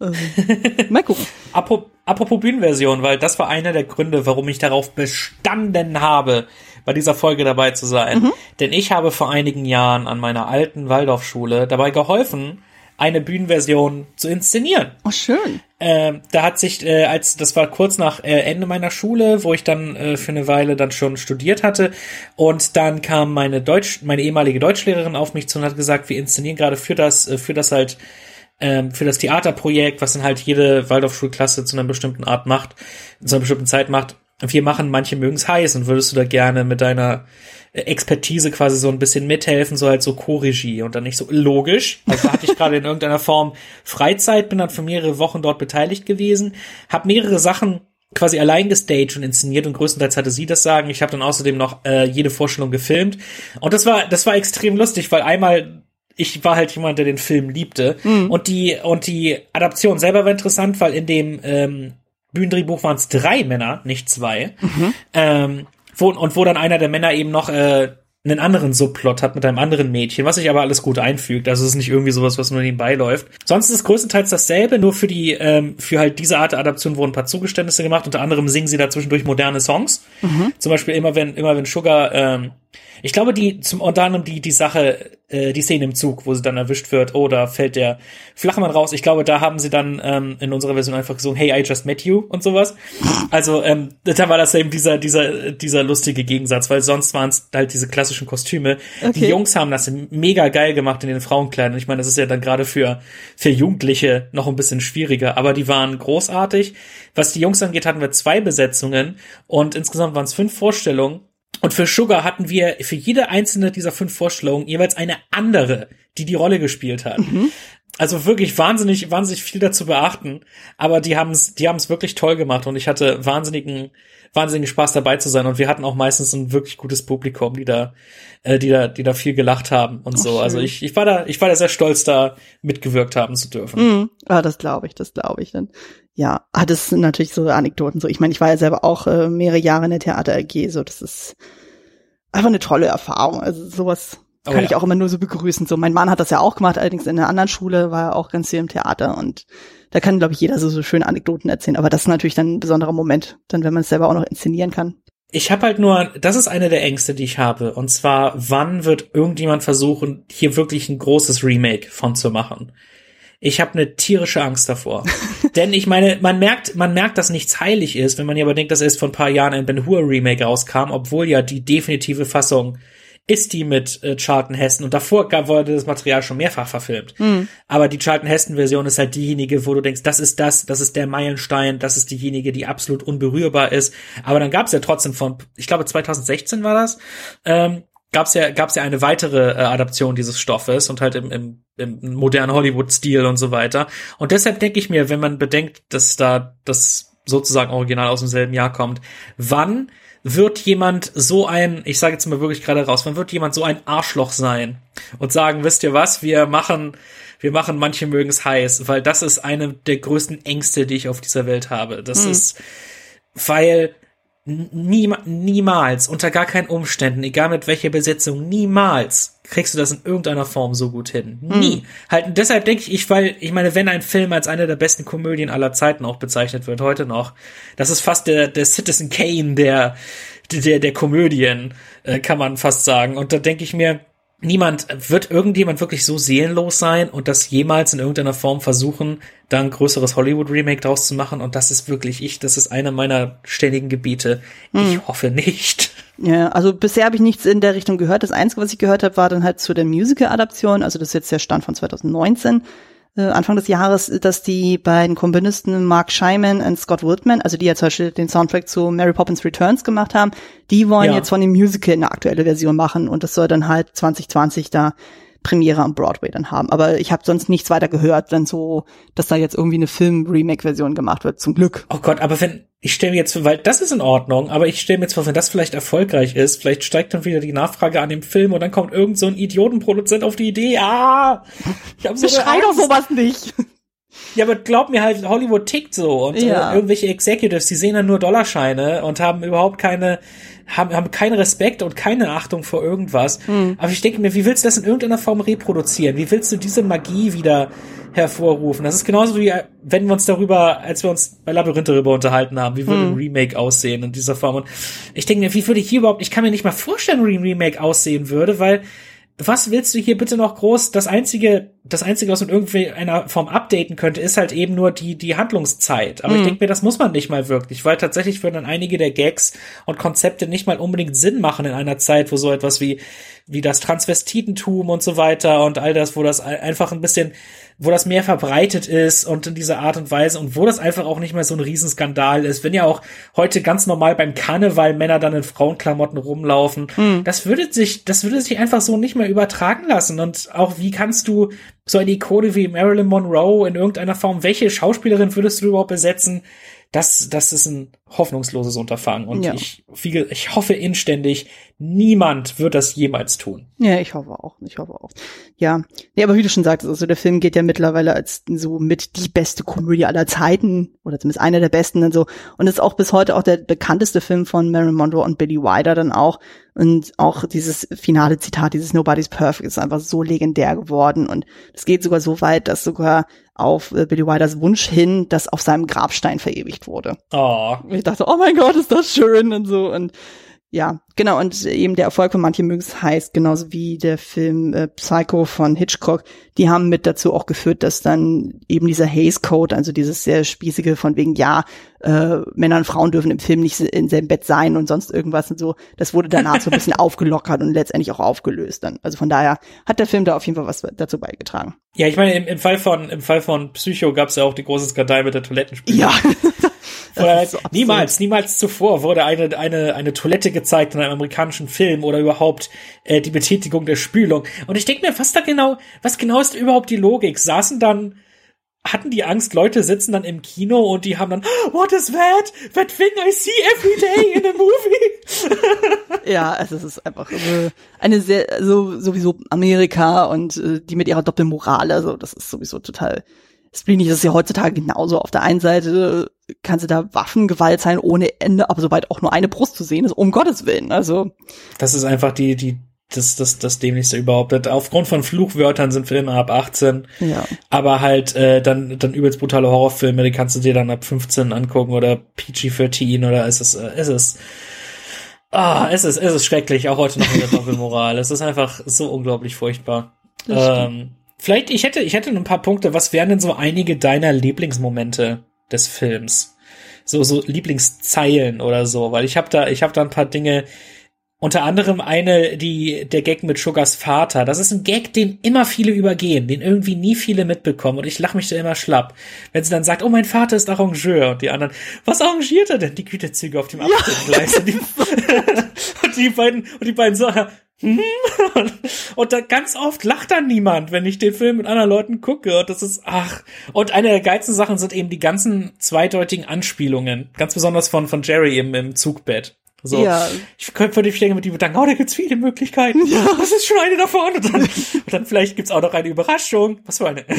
Noch nicht. ja, es ist einfach, es gibt so viele schöne Szenen und Zeilen und so, also ich meine, manche Sachen sind natürlich auch ein bisschen sehr schräg, also gerade mit diesem, mit diesem Lobbyboy, also wo man sich auch manchmal denkt, so, oh, heutzutage würde sowas überhaupt nicht mehr funktionieren. Also das ist ja mega spooky. Oh, ja. Mit diesem so, ja, du brauchst ja überhaupt nicht abschließen. Ich habe ja einen Schlüssel und denkst so, ah, geh weg. Also. Genau, weil ich, ich mag es, wie Joe und Jerry bald bewusst wird, wie viel schwerer es die Frauen im Gegensatz zu Männern haben. Ja, stimmt, wo Joe ja dann irgendwann sagt, so von wegen, als sich dann Jerry beschwert, von wegen so, ja, dieser Osco, der mir den Hintern gekniffen und Joe dann einfach nur trocken meint so, ja, jetzt weißt du, wie es deinen Schwestern geht. Also das ist einfach so, so on point. dabei, dabei bin ich nicht mal hübsch, Hauptsache du trägst einen Rock. Ist ja, genau. Dann so und, äh, nicht, nur, nicht nur eben das Offensichtliche wie Stöckelschuhe, sondern auch, dass eben beide bei der Ankunft im Hotel von Männern angemacht werden. Und deswegen sind sie sehr frustriert und verärgert. Mhm. Und das ist ein schöner Kommentar. Und sie werden dafür auch ein bisschen geläutert, ja. denke ich. Definitiv, definitiv. Ja, es gibt einfach sehr schöne Szenen. Also ich mag ja eben solche diese äh, diese Cocktailparty-Szene dann eben bei Jerry im Bett so, die ist einfach so gut. Äh, wo dann die ganzen Frauen sogar mit einer Wärmflasche das als Cocktailmischer dann benutzen, wo er denkt so, okay, so kann man es natürlich auch lösen. dann, oder dann von denen so, ja, wo die auf einmal da im Zug mit diesem riesen Eisklumpen dann irgendwie da ins Badezimmer ziehen und den da irgendwie zerhacken. Und ich denke, wo kommen bitte diese Eisklumpen her? Also, warum, warum haben sie, warum haben sie dieses ganze Zeug dabei? Ich habe Käse und Cracker und ich habe diesen, ja. hast du das Kinokirschen da? ja, vor allem, das, das äh, hier ähm, Sweet Sue und äh, Mr. Beanstalk das überhaupt nicht mitbekommen. So, wo ich mir denke so, boah, die, ja. ich meine, die sind doch übelst laut. Und einfach dieses Bild ist auch so geil und so, wo Joe dann unter ihm, äh, unter Jerry dann so aufwacht werden und über ihm so Halligalli ist und er dann so rauskrabbelt und du siehst dann nur diese riesen Wirrwarr an Beinen, so von wegen so, Daphne, Daphne, wo bist du? Und dann so. Und, äh, Ist mir hier gefallen, was soll ich machen? Ja, genau. Also, ich hab, und dann taucht er wieder ab. Ja, das ist so kann gut. Dafür. Ja, und, oder auch die Szenen mit Osgood und so, ich meine, klar ist er dann schon teilweise sehr draufgängerisch drauf dann so, aber es ist schon sehr, sehr geil. Allein dieses so schön. Oder auch diese Tango-Szene. Also du hast ja immer diesen Schnitt-Gegenschnitt dann eben zwischen Shell Junior, ja. also sprich Joe und äh, Sugar, und dann hast du ja äh, dann in dieser kubanischen äh, Bar oder sowas hast du ja dann diese Tango-Szene und dann auch immer so Oscar dann immer so, Daphne, ja, du führst schon wieder. Oh, Entschuldigung. Da, da, da, da.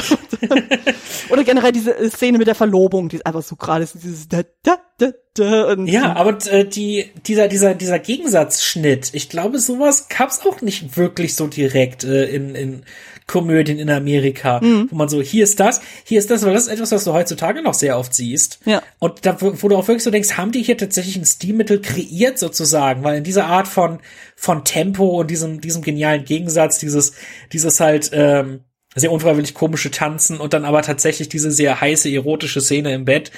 Das, das siehst du heute andauernd. Aber mhm. ich denke mir, war das einer der ersten Filme, die das vielleicht gemacht haben? Was auch den Film rein optisch schon von anderen der Zeit unterscheidet, ist die Menge an Szenen, welche tatsächlich draußen spielen und nicht bloß im Studio gefilmt sind, mhm. finde ich. Halt selbst die Öffnungsszene mit der Verfolgungsjagd, da siehst du, das ist teilweise echte Straße, das ist nicht nur irgendwie ähm, Back, äh, als äh, Background-Set. Mhm. Und ähm, Ah, das und es gibt ein paar Dinge, ähm, die ich, die ich auch da bei, bei der Regie erwähnen wollte, nämlich die erste Einstellung von Monroe, wenn wir sie zum ersten Mal sehen, mhm. ähm, am, äh, am Bahnhof. Die Kamera fährt vor ihr her und sie geht ohne Schnitt an Jerry und Joe vorbei, welche ihr nachstachen. Alle drei gemeinsam in Monroes erstem Shot. Ja. Ich finde das super. Ja, vor allem auch diese musikalische Untermalung auch noch dazu mit dieser Trompete, dieses und so was ja auch so dieses, Das ja, ist genau. ihr, Leit, ihr, ihr Leitinstrument, könnte ja. man sagen. Das ist so dieses dieses, äh, dieses sexy draufgängerische. Und was mir selbst aufgefallen ist dann, die Stelle gleich darauf, wo sie der Dampf des Zuges erschreckt, dachte mhm. ich mir, ist das eine Anspielung auf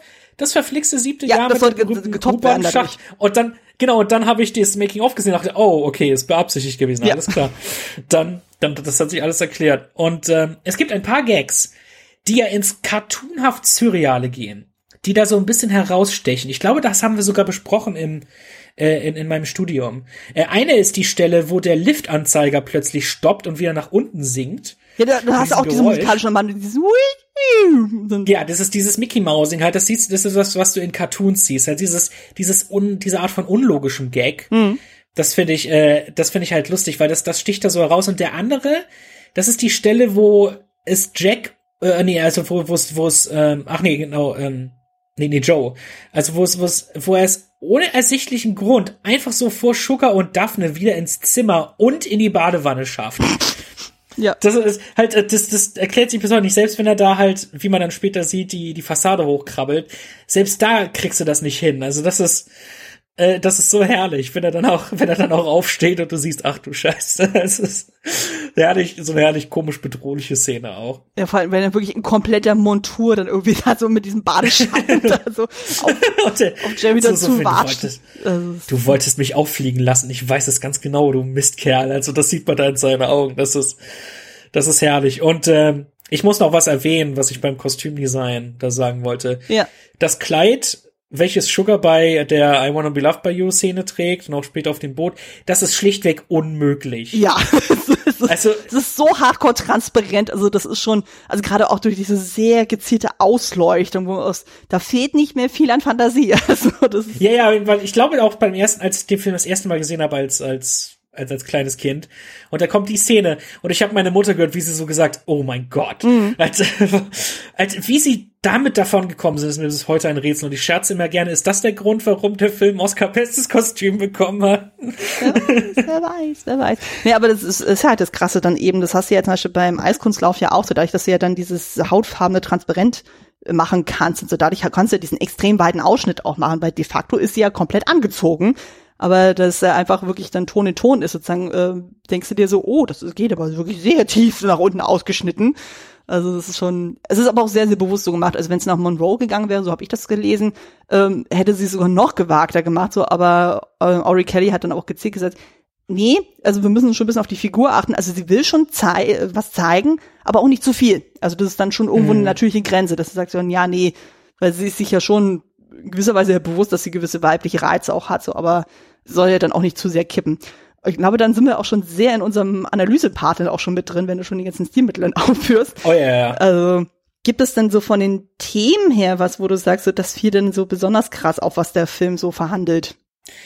Ähm, Themen. Halt, ich wollte, ich, ich wollte dir da mal so quasi so ein bisschen die Frage stellen, findest du, dass dieser Film sexistisch ist auf irgendeine Art und Weise? Denn ich würde tatsächlich sagen, aus man muss das immer in dem in dem äh, Kontext der Zeit sehen, wo das gedreht wurde, mhm. halt, wo bestimmte Sachen ja einfach noch anders liefen mit der Rollenverteilung.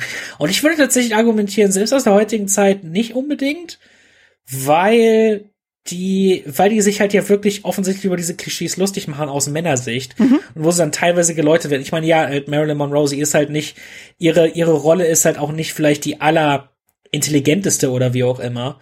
Also sie ist halt so ein bisschen das, das, das, das naive Blondchen, was sie, eine Rolle, die sie halt eben auch so, so wundervoll perfektioniert hat und was sie hier wahnsinnig charmant und liebenswert macht, aber aber weiß nicht, würdest, würdest du sagen, es gibt hier ein paar Dinge, wo halt heutige Zuschauer Anstoß dran nehmen könnten in dieser Thematik? Mm, also ich würde sagen, äh, generell zu, zu der Frage, so inwieweit der Film sexistisch ist, ich würde sagen, er kommentiert den Sexismus definitiv. Ja. Also du hast ja eben diesen Umgang mit diesen Geschlechterrollen und gerade eben, wo die beiden Männer, also Joe und Jerry, dann eben als Daphne und Josephine unterwegs sind, kriegen das ja auch am eigenen Leib zu spüren, so wie die Männer teilweise wirklich sehr aggressiv dann mit denen flirten und also gerade so die Szene mit diesem Lobbyboy, es ist schon sehr hart an der Grenze, wo man so denkt, oh Gott, oh Gott, oh Gott. Also da, ähm, das würde heutzutage so auch nicht funktionieren. Aber ich finde es auch gut, dass das wirklich auch angesprochen wird. Und es wird ja auch ziemlich deutlich so, ja, ähm, also in dem Falle wäre es, ist es ja dann Joe oder Josephine, der ja davon betroffen ist, der dann auch sagt, so, ähm, hier bist du nicht ein bisschen zu jung dafür und überhaupt dann so, geh mal weg.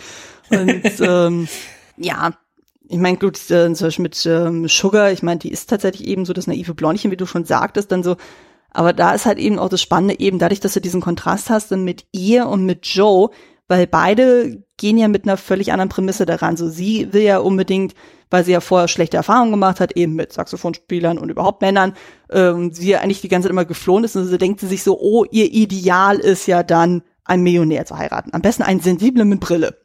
Also was ja auch ein bisschen ja. dieses Thema Beuteschema auch so ein bisschen reinfällt, was ich auch mal sehr spannend finde.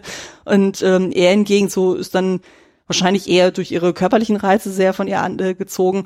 Und dann gegen Ende hat er dann wieder so seinen Punkt, wo er dann merkt, so, oh, er hat ihr dann quasi dann, dadurch, dass er dann fliehen muss und er dann ihr dann quasi so vorlügen muss, von wegen so, er als Shell Junior muss jemand anders heiraten, hat er auch wirklich ihr das Herz gebrochen und so. Und wo sie ja dann ja. dieses unglaublich traurige Lied singt, dieses I'm through with love. Und wo er dann auch wirklich so über seinen Schatten springt und dann sagt so, ja, hier, kein Mann ist es wert, dass um ihn geweint wird. Und wo er sogar in Frauenmontur sie dann küsst vor Publikum. Also das ist dann auch schon ein sehr krasses Bild. Und auch am Ende dann so, wo sie dann mit ihm dann auch flieht und er dann auch sagt so, hey, äh, ich bin überhaupt nicht wert, so, ich bin doch genau, ich bin doch auch ein Saxophonspieler und du hast auch nur schlechte Erfahrungen mit denen gemacht. Und wo sie beide merken, okay, sie sind sich selbst dann irgendwie genug, die müssen gar nicht so dieses Ideal äh, sein, was sie eigentlich angestrebt haben. Also das ist ja auch dieses ja. Prinzip von wegen, das, was wir wollen, ist nicht automatisch das, was wir brauchen. Ja. ja, stimmt, stimmt. Weil es ist in dem Sinne wirklich, weil nämlich auch die, die Männer den, die Männer in Frauenkleider, die lassen sich dann ja eben auch den Sexismus, der ihnen von den Männern entgegengebracht wird, ja auch nicht gefallen. Ja. Halt, wenn dann, wenn, wenn Osgood aufdringlich wird, dann kriegt er eine Ohrfeige, der, der, der, der Liftboy wird, wird rausgeschmissen und so. Also das ist, in dem, weil es wäre in dem Sinne ja sexistisch, wenn sie dann irgendwie Gefallen daran finden würden. Und halt einfach, dass, dass sie eben auch dann das Benehmen der Männer kommentieren, dass hm. sie halt auch sagen, nö, das ist nicht in Ordnung. Und die wir sind Wüstlinge, die alles antatschen wollen und so. Und dann, ähm, natürlich ist das in dem Sinne, und da würden jetzt einige Männer sagen, das ist halt dieser, dieser umgedrehte Sexismus oder wie auch immer, aber nein, es ist halt wirklich ein, ein Kommentar auf dieses Benehmen von bestimmten Männern, sind ja auch nicht alle so. Ähm, und eben in einer Zeit, wo sowas immer noch gang und gäbe ist in bestimmten Kreisen, was eine absolute Unverschämtheit ist, hm. wo Männer denken, denen gehört, denen gehört alles, solange sie da irgendwie ihre Hand drauflegen. Ähm, also ich finde, ich finde tatsächlich auch aus heutiger Sicht kann man das nicht wirklich, also sagen wir mal so, der Film ist halt nicht in irgendeiner Form sexistischer als andere Filme aus dieser Zeit. Ich würde halt sogar, äh, ich, ich würde sogar ähm, sagen, weniger. Hm. Ja, definitiv. Also wenn man sich überlegt, auch heutzutage irgendwelche Komödien, ich weiß gar nicht mehr, bei wem das war. Ich glaube, das war auch eine Second Unit Folge, wo ja auch ein bisschen über das Thema Sexismus in Til Schweiger Filmen gesprochen wurde. Oh ja, oh mein Gott. Wo ich auch so dachte so, ah, also wir sind heutzutage auch nicht so viel weiter davon weg, dann so, wo man denkt so, äh. also wie gesagt, weil manche mögen es heiß, da hat man wenigstens den Vorteil sozusagen, da wird es wirklich angesprochen und kommentiert. Ich meine, das Ganze ist ja trotzdem im Kontext einer Komödie, aber trotzdem wird dann ziemlich klar dann gezeigt, hey, so wie die Männer sich teilweise aufführen, also dann teilweise so von wegen, ja, so ein Motto, so, ich touch irgendwas an, dann ist es sofort meins und so und dann ziemlich deutlich gemacht wird, so, nee, so ist es dann nicht. Und ähm, dass dann auch Frauen dann nicht so nur die kleinen, schwachen Personen sind, weil das finde ich auch so schön, zum Beispiel bei dieser Darmkapelle denn die ja dann teilweise auch unglaublich frech sind und frivol und schmutzige Witze machen und sowas.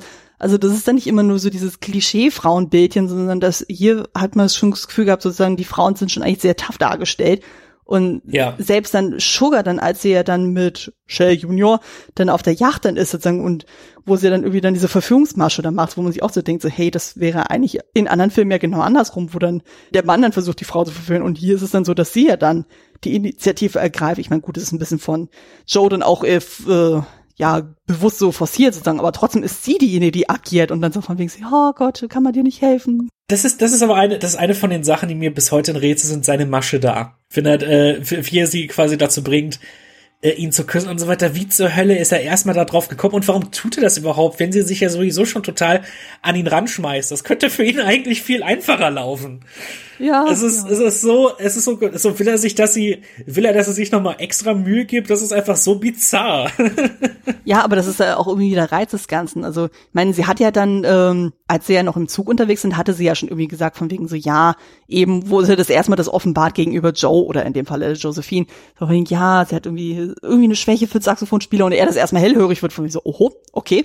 Und dann sagt sie aber auch so, ja, aber sie hat so schlechte Erfahrungen mit denen gemacht und äh, ja, alles doof dann so. Und ich glaube, ein sensibler Millionär mit Brille, so, das wäre genau das Richtige und überhaupt dann so, weil gerade ein Mädchen, was kurz vor den 25 steht, das macht sich ja Gedanken und mhm. und es ist auch so total bizarr und so und er reizt natürlich diese Rolle unglaublich aus und so, indem er sie einen so auf schüchtern reserviert dann macht und mit dieser Brille, mit diesem affektierten Dialekt und oder Akzent dann so Viel und keine Ahnung hat von irgendwas, was auf dem Schiff ist. ja, ja, und solche Sachen. Wo ist wegen so, Steuerbord und Back, wo ist Steuerbord und Backbord? Es kommt drauf an, äh, ob man kommt oder geht. Ja. Wo geht's denn lang? So, hier ran. Oh, wir haben festgestellt, so, hier ist unglaublich viel Abstellraum. Nö, nö, nö. So, hm, wo, wo hat er denn das Essen eingerichtet? Also, Oder wo auch mit diesem Boot, wo sie dann, also mit diesem Miniboot, wo sie erstmal auf die Yacht dann kommt, so überhaupt nicht zurechtkommen, die ja quasi die ganze Fahrt rückwärts fahren. Das ist auch so geil dann so. Also so dieses mega verpeilt dann auch. Ich so, Donnerstags finde ich mich nicht zurecht. Ja, ja, also das ist einfach. Das ist wirklich, das ist wirklich, ist wirklich herrlich. Äh, ein paar andere Sachen, ähm, die, die ich erwähnen wollte, ist in dem Zusammenspiel mit dem Detective und dem Gamaschen Columbo. Ja. Nämlich, wo ich, wo ich und auch mein Vater ein Problem mit haben, so ein bisschen. Mhm. Weil Gamaschen Columbo ist so offensichtlich in jedweder Hinsicht schuldig. Mhm. Äh, Das ist für mich immer schwer zu glauben, ist, wie er damit immer davon kommt. Er weiß, dass der Detective weiß, dass er schuldig ist. Und dennoch machen sie dieses alberne Katze- und Maus-Spiel. Also ist sehr witzig, aber eben doch sehr unplausibel. Und es ist auch so geil, wie die vier Gefolgsmänner von Gamaschen Columbo wirklich die cartoonhaftesten Mafia-Goons sind. Die sehen aus wie Dick Tracy-Figuren. Ja, aber ich glaube, in dem Fall ist es wirklich so absichtlich. Also ich meine, Gamaschen Columbo ist ja wirklich komplett so an Al Capone irgendwie orientiert. Dann der, äh, der kleine äh, Bonaparte ist dann so an Mussolini orientiert. Also das ist ja eine Persiflage noch und nöcher. Und ich meine, Ja, ja. die äh, sind, wie ich ja schon erzählt hatte, so die sind, waren ja alle vorher auch schon in Gangsterfilmen zu sehen, wie in Scarface, die das einfach ausgekostet haben, so quasi sich selber dann nochmal komplett zu paro- parodieren. Allein dieses Treffen in dem Hotel dann so, was ist ich dann, äh, was ist ich, oh, wie heißt nochmal der Originaltitel? Freunde, die Freunde der italienischen Oper. Ja, ja, genau. Oder zum Beispiel dieses Beerdigungsinstitut, wo er dann diese geheime da drunter äh, versteckt ist. Dann die Mozza äh, das Mozzarella-Beerdigungsinstitut. Und das ist einfach so übertrieben und Auch einer meiner Lieblingsgags, diese, diese betroffene Orgelmusik, ich komme zu Omas Beerdigung und dann zieht er diesen Hebel, die Tür geht auf und du hörst die Partymusik und die lauten Stimmen. und ich auch denke, das ist aber eine voll schalldichte Tür, wenn man das nicht mitbekommt. es ist so gut, das ist halt auch einer von diesen unrealistischen Gags dann in dem Sinne, aber es ist, ah, so gut. Ja. Und halt, aber das ist auch eine Sache, die mich extrem aufregt, wo es so erstaunlich ist, wie unfassbar dämlich Kamaschen Columbo tatsächlich ist. Halt selbst in dem Meeting am Schluss, im Angesicht eines engen Freundes seines Opfers, hat er nicht die Achtung aufzustehen oder anderweitig überhaupt zu versuchen, so zu tun, als wüsste er von nichts. Es ist so einfach, wo ich mir denke, es ist der, ist das dämlich, aber halt auch sein Zusammenspiel mit seinen Gefolgsmännern, wenn sie die Waffen kontrollieren, das ist auch eine der, des, des, der Szenen, die mein Vater immer so ein bisschen dämlich findet. Ähm, aber ich find's, ich find's halt wahnsinnig lustig. Und dann auch, wenn er dann, wenn er dann, wir haben versucht, sie zu finden, wo wart ihr denn? Wir waren bei dir, im Rigoletto, du dämlicher Idiot. Ja. Auch da halt unglaublich, unglaublich gutes Zusammenspiel mit, mit diesen Vieren und ihrem Anführer. Ja, auf jeden Fall. Und dann auch so dieses total klischeehafte, dann auch mit dieser Torte und dann jemand aus der Torte erschießt Ja, die dann und Also das ist sowieso total absurd und wenn man sich immer anguckt, so eigentlich ist es super brutal. So am Anfang hast du ja die Leute, die erschossen werden, dann am Ende werden die ja dann erschossen und du siehst ja eigentlich fast nichts irgendwie an Blut oder sonst irgendwas. Eigentlich müsste es ja total das Blutbad dann irgendwie sein, aber da wird so elegant dann so weggeschnitten oder nur so angedeutet. Also Ja. denkt man sich auch so, ja, okay. Ich glaube, ich habe ein paar Einschusslöcher gesehen, so gegen Ende. So, da kam es Ja. mir so vor, als hätten sie da was, äh, da was gemacht. Halt eben auch wieder der eine sagt, ja, versau die Torte nicht, ich will bei Kindern ein Stück mitbringen. Und ich denke, ja, was denn mit, mit, mit Blutspritzern drauf? das ist Kirschsoße, Kinder. Nimmst einfach die Rückseite, dann passt das schon. Dann ist ja genug Und da. die, ähm, bei, bei der neuesten, erst jetzt bei der neuesten Sichtung sind mir ein paar Details aufgefallen, welche ich vorher noch nie bemerkt habe. Zum Beispiel, wie sich der Detective zu Anfang tatsächlich extra eine Trauerarmbinde anlegt und überhaupt alle im Club eine zu tragen scheint. Das habe ich vorher noch nie bemerkt. Und dann auch später im Hotel, wenn er dort sitzt, da liest er die Police Gazette. Oh, wie unauffällig. subtil umsortiert. Ja. Also sowieso. äh, Ich frage mich sowieso dann so gerade dann so, wenn die da voll die Schießerei machen, dass das keiner im Hotel mitbekommt. Ja, das ist, ich meine, da plötzlich kommt dann der Detective rein. Es war etwas in dem Kuchen, das ihm nicht bekommen ist. Und das, ja, Ja. und da, dass dann auch die, die Story zu Ende geführt wird auf eine gute Art und Weise, das ist eben, das ist eben schön. Also all- alles, alles sehr gut einfach zusammengeführt. Das ist einer von diesen Filmen, das passiert und deshalb passiert das. Halt, das ist, äh, diese, diese Formel, welche äh, Trey Parker und Matt Stone bei South Park beschrieben und perfektioniert haben. Wo es dann, wo es dann darum geht, äh, einfach es soll, und dann passiert das, und dann passiert das. So darf ein Skript nicht laufen, sondern es muss so sein, dass das passiert, und statt dann passiert das, deshalb passiert das und stattdessen passiert das und so weiter. Also das ist so ganz wunderbar ineinander übergreift. Es ist schwer zu erklären diese Formel, aber es ist äh, eben auch ähm, etwas, wonach man Filmessays strukturieren sollte und so. Also es ist ähm, es ist genial gemacht und da habe ich noch einen anderen Punkt für dich. Warum glaubst du, ist der Film in Deutschland ab 16? Wegen der sexuellen Anspielung oder der Gewalt? Denn wie schon gesagt, obgleich es ja des Öfteren knallt, so ist die Gewalt harmloser als in jedwedem Marvel-Film heutzutage. Und auch was die Frivolitäten angeht, so könnte selbst mein elfjähriger Bruder den Film problemlos gucken. Das alles ist nicht zu vergleichen zu der Fuck You Goethe-Reihe oder Kein Ohrhasen. Und die Filme sind ab sechs und die sind sehr viel freizügiger und direkter. Und die FSK 16-Freigabe ist halt eindeutig veraltet. Und ich finde, da ist ein Re-Rating fällig. Halt wenigstens ab 12 sollte da drin sein. Was meinst Es du? gab sogar schon zwischendurch ein Re-Rating. Ursprünglich war es in Deutschland sogar ab 18. Auf Was? Ja, ursprünglich war es tatsächlich auf 18, also so habe ich zumindest gelesen, eben aufgrund eben dieser Anzüglichkeit und wegen der Gewalt tatsächlich. Und irgendwann haben sie es nochmal runtergestuft auf 16, ähm, aber äh, hieß auch irgendwie ein Artikel von wegen, so, ja, eigentlich müsste man es tatsächlich, eigentlich könnte man es mittlerweile schon ab 12 dann irgendwie runterdrehen, weil, wie wir schon gesagt haben, so man sieht de facto nichts. Also man hat natürlich die Schießerei, aber wenn du dir mal anguckst, was ich da bei anderen Filmen, zum Beispiel Star Wars oder sowas, da werden ja auch ständig Leute irgendwie umgebracht und so und das geht Ja, dann genau. auch dann Und das ist noch der, und das ist ja noch, ich meine, der Original Star Wars, also, also eine neue Hoffnung, ist ja nicht sogar ab sechs, meine ich. Hm, das, Das, spontan das ist sogar ab nicht. sechs. Auf jeden Fall halt auch Phantom Menace. Also da, ähm, Ja, der auf jeden Fall, daran erinnere ich mich. Der ist ab sechs und da wird jemand in zwei geteilt.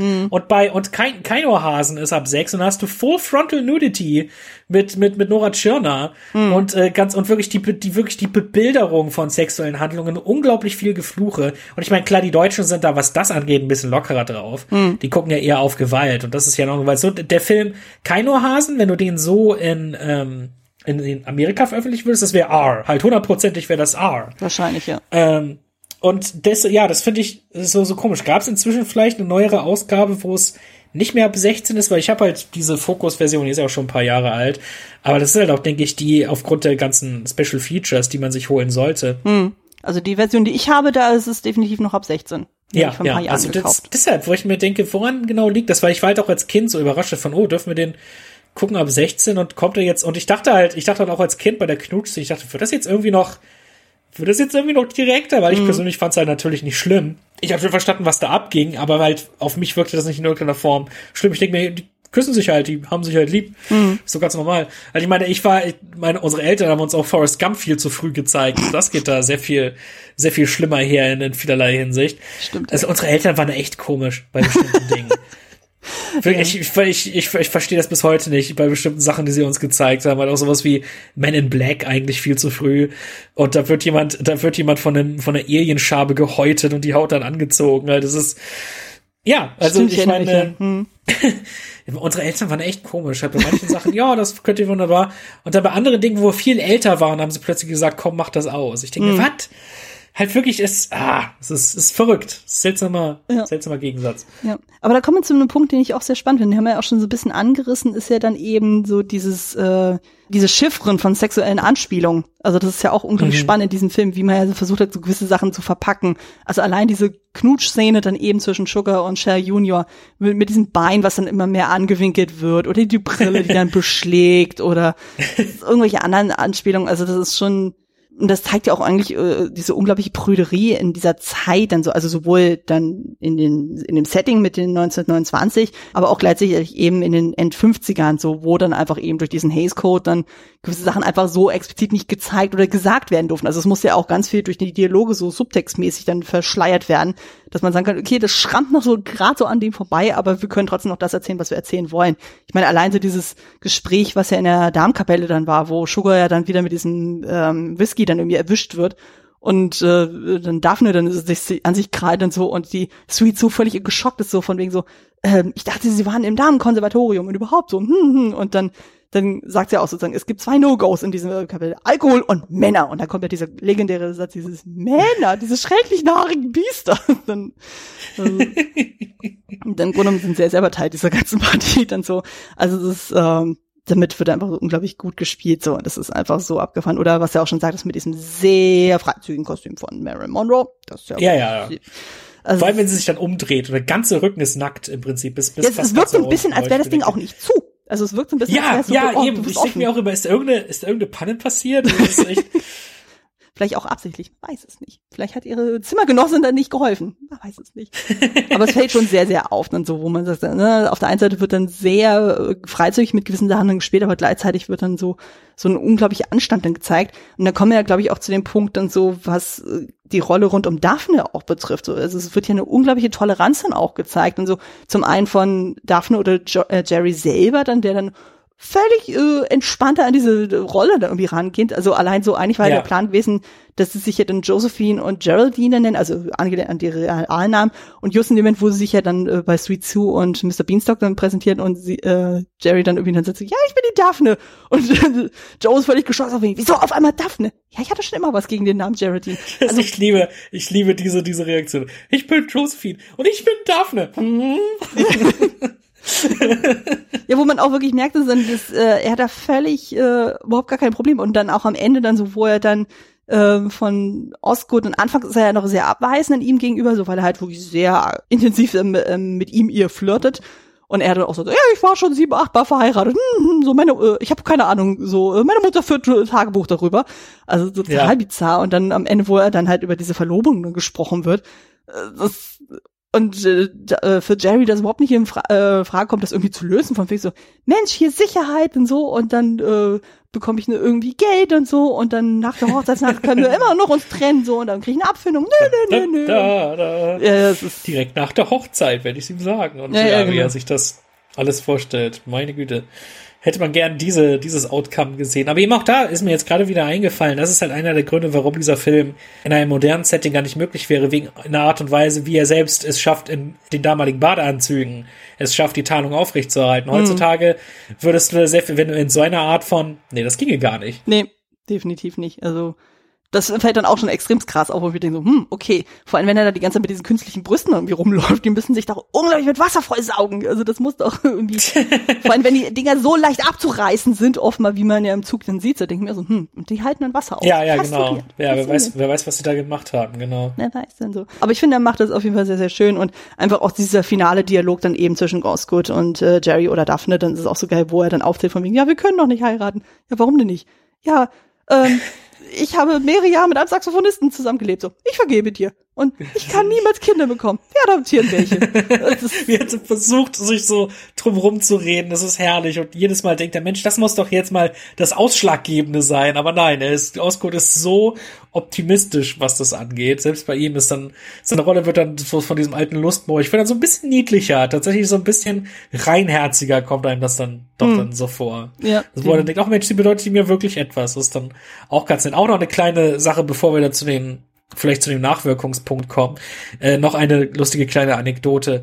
Bei den Szenen auf dem Bootssteg Mhm. Äh, da denke ich immer, der Steg selbst bewegt sich im Wasser auf und ab. Mhm. Allerdings habe ich erst sehr spät gemerkt, dass diese optische Täuschung dadurch entstand, dass die Kamera offensichtlich selbst auf einer schwimmenden Oberfläche, wahrscheinlich einem Boot steht und eben diese durch das Wasser wackelt. Mhm. Ich, weil ich denke mir, warum bewegt sich der Horizont? Warum bewegt sich das Land und so? Und dann, dann dachte ich, ach so, es ist, weil sich die Kamera bewegt. Ja, wahrscheinlich dann, wahrscheinlich dann. Aber ich kann mir auch gut vorstellen, dass äh, der Film dann, also jetzt ein bisschen so im Nachwirkungsbereich und so, dass der dann durchaus dann Männer, die dann auch ähm, eher in so diesem Bereich unterwegs sind, also dass sie sich dann so in Frauenklamotten erschwenden, dass sie den Film so ein bisschen auch als Vorlage dann nehmen. Also es ist jetzt nur eine Vermutung, ich weiß es nicht, äh, weil ich in mhm. der Richtung keinen kenne, aber ich könnte mir vorstellen, weil ja, ich habe das Gefühl, zumindest äh, die Rolle von Daphne wird ja eigentlich als sehr positives Beispiel dann auch geliefert. Von denen, ja. hey, man kann sich in der Rolle auch wohlfühlen und äh, äh, Jerry, also Daphne, geht ja auch da drin auch völlig auf. Dann so, wo ich denke, naja, das könnte ja vielleicht dann auch ein bisschen Inspiration gewesen sein für den einen oder anderen.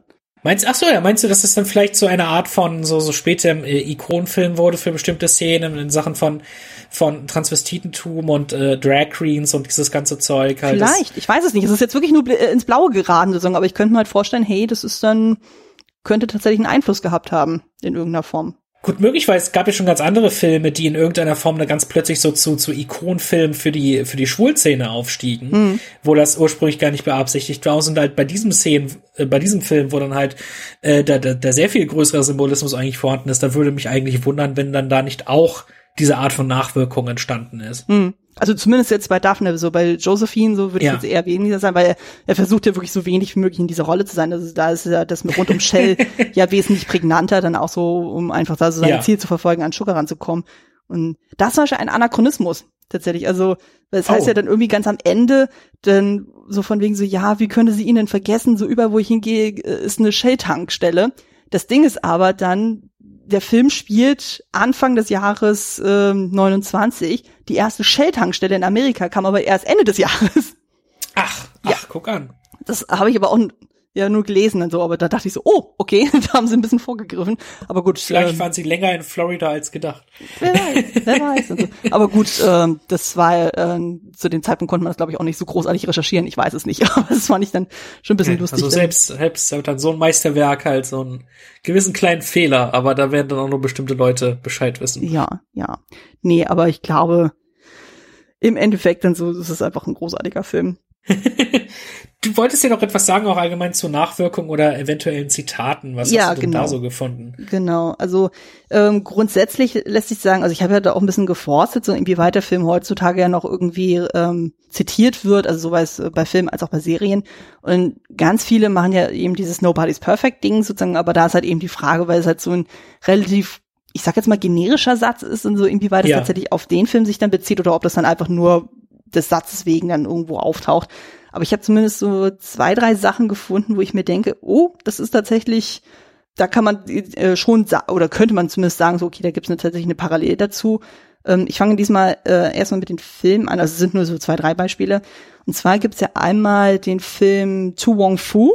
Das ist ja quasi so ein bisschen so eine Art Remake von dem Film Priscilla mit ähm, Patrick Swayze, der als äh, äh, Transvestit äh, durch die Gegend wandelt zusammen mit Ach. Wesley Snipes und noch ein paar anderen Leuten.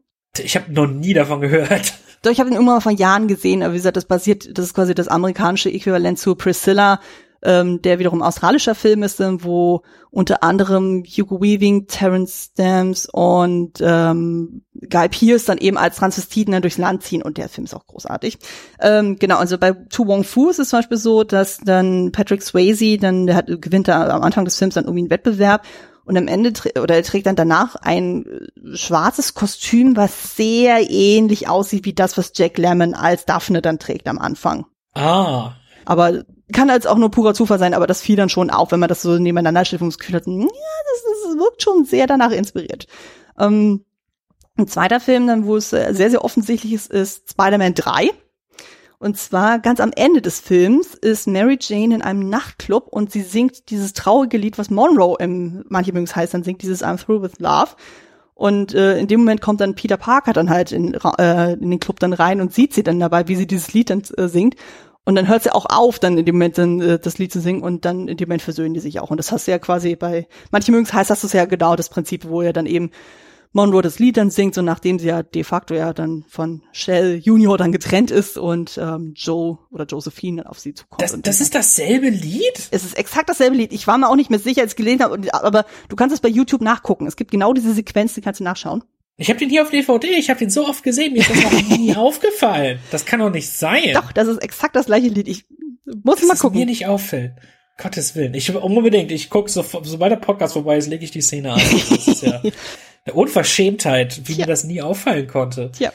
Ich hatte den Film vor Jahren dann irgendwie gesehen gehabt so, und hatte dann irgendwie Christian von der Second Unit auch drauf angesprochen, weil er selber auch in der Superhero Unit über den Film gesprochen hat. Und habe ihn auch gefragt, so, stimmt das mit der Szene? Und er konnte sich auch überhaupt nicht mehr dran erinnern.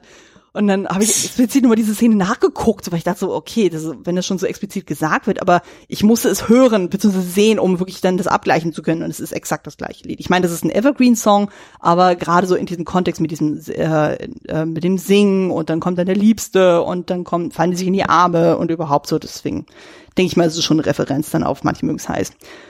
Und äh, genau, dann gibt's noch eine Serienreferenz und die fand ich so so, so großartig. Das werde ich auf jeden Fall in die Shownotes reinpacken. Die gibt's nämlich von der BBC als ähm, Clip.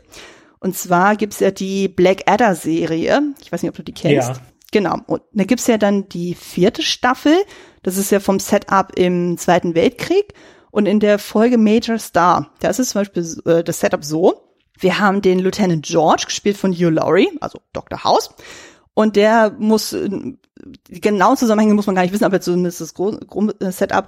Er ist dann zwischendrin als Georgina verkleidet und er wird daraufhin von General Merchant, gespielt von Stephen Fry, zu einem Date gebeten. Naja, ähm, Georgina kommt dann irgendwann von diesem Date dann zurück und trifft dann auf Captain Blackadder, gespielt von Ron Atkinson, also Mr. Bean, und berichtet dann, dass er verlobt sei. Und dann entspinnt sich da ein Dialog, der ziemlich genau eins zu eins ist, wie dann eben mit äh, manche mögen es heiß, wo eben Daphne Joe dann von der Verlobung mit Osgood dann berichtet.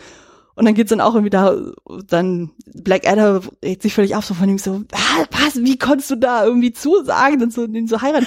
Und äh, Georgina dann auch so, ja, also das Kerzenlicht und dieser Schnurrbart, so, ich konnte einfach nicht anders und das ist so großartig. Dann, zumal dann eben Ron Atkinson dann, also seine Figur dann von Stephen Fry dann irgendwie nochmal ins Büro zitiert wird und der wird dann sogar noch gebeten, irgendwie der Trauzeuge zu werden. Und das ist so eine großartige Szene. Also es ist so viel Comedy-Gold drin. Und das war eigentlich für mich so das offensichtlichste Zitat, was ich gefunden habe zu dem Thema. Weil, wie gesagt, alles andere, das ist dann eher so Spielereien mit dem Titel, manche mögen es heiß oder mit den Nobody's Perfect. Also an sich wird es sehr, sehr häufig aufgegriffen oder in irgendwelchen Serienfilmen wird gesagt, dass sie sich den Film dann angucken. Ich glaube, in Clueless ist es zum Beispiel so, dass sie den Film gucken. Aber ansonsten, oh ja. Oder es war noch, ich glaube, sogar in einem Adam Sandler-Film gucken sie den Film auch so. Aber das fand ich jetzt irgendwie nicht so zitatrichtig. Oh Gott, ausgerechnet, ausgerechnet in dem Adam Sandler-Film, wo halt die, wo halt die Regel Don't show a better movie within your movie, wo das am allermeisten zutreffen sollte. Äh, um Gottes Willen. Ja, ja, irgendwie sowas dann so. Aber gerade so dieses Black Adder-Ding ist so fantastisch. Ich habe am Boden gelegen verlachen. Ich konnte einfach nicht mehr. Vor allem gerade eben diese Kombination aus Hugh Laurie, Stephen Fry und Ron Atkinson. Großartig. Sehr, sehr schön. Weil, weil was, was mich soweit betrifft, weil im Prinzip könnte man ja fast sagen, dass jeder Film, der später von der Thematik handelt, ein Mann muss sich aus dem und dem Grund als Frau verkleiden, dass der vielleicht so ein bisschen so eine kleine Hommage an an, ähm, an halt manche mögen es heiß ist. Halt mir fallen ja solche Beispiele wie Dustin Hoffman in Tootsie, mhm. Robin Williams in ähm, äh, Mrs. Doubtfire. Ja. Oder jetzt auch sogar ein, ein deutscher Film war es, Robert die Katz vor ein paar Jahren mit Matthias Schweighöfer. Ist das nicht welcher sich aber Tutsi, eher. Äh, Im Prinzip ist es ja, im Prinzip ist das ja eine deutsche Version, also fast so eine Art Remake von Tutsi, ja. Oh, die fand ich so schlimm. Ich habe nur fünf Minuten daraus gesehen und ich, äh, ich hätte im Strahl gekotzt und so. Das war so schlimm. Ich fand, ich fand den größtenteils gar nicht so schlecht. Das Ende ist nur Kacke. Halt, wo du dann plötzlich merkst, das ist kein Ditlef Book Film mehr. Mhm. Ähm, aber ansonsten, ansonsten fand ich, gab es da ein paar gute, gute Stellen drin. Aber nein, halt sowas wie Tutsi ist ein großartiger Film, den habe ich auch gesehen, als ich eigentlich viel zu jung dafür war, aber den fand ich genial. Äh, Mrs. Doubtfire ist ein sehr schöner Film. Und sogar, sogar sowas wie Adam Sandlers Jack und Jill hat so ein kleines bisschen ähm, diese Art von. Ich glaube, da, äh, das war nämlich der Film, wo äh, der, manche mögen heißt zitiert wird. Also wo sie die tatsächlich oh okay ja.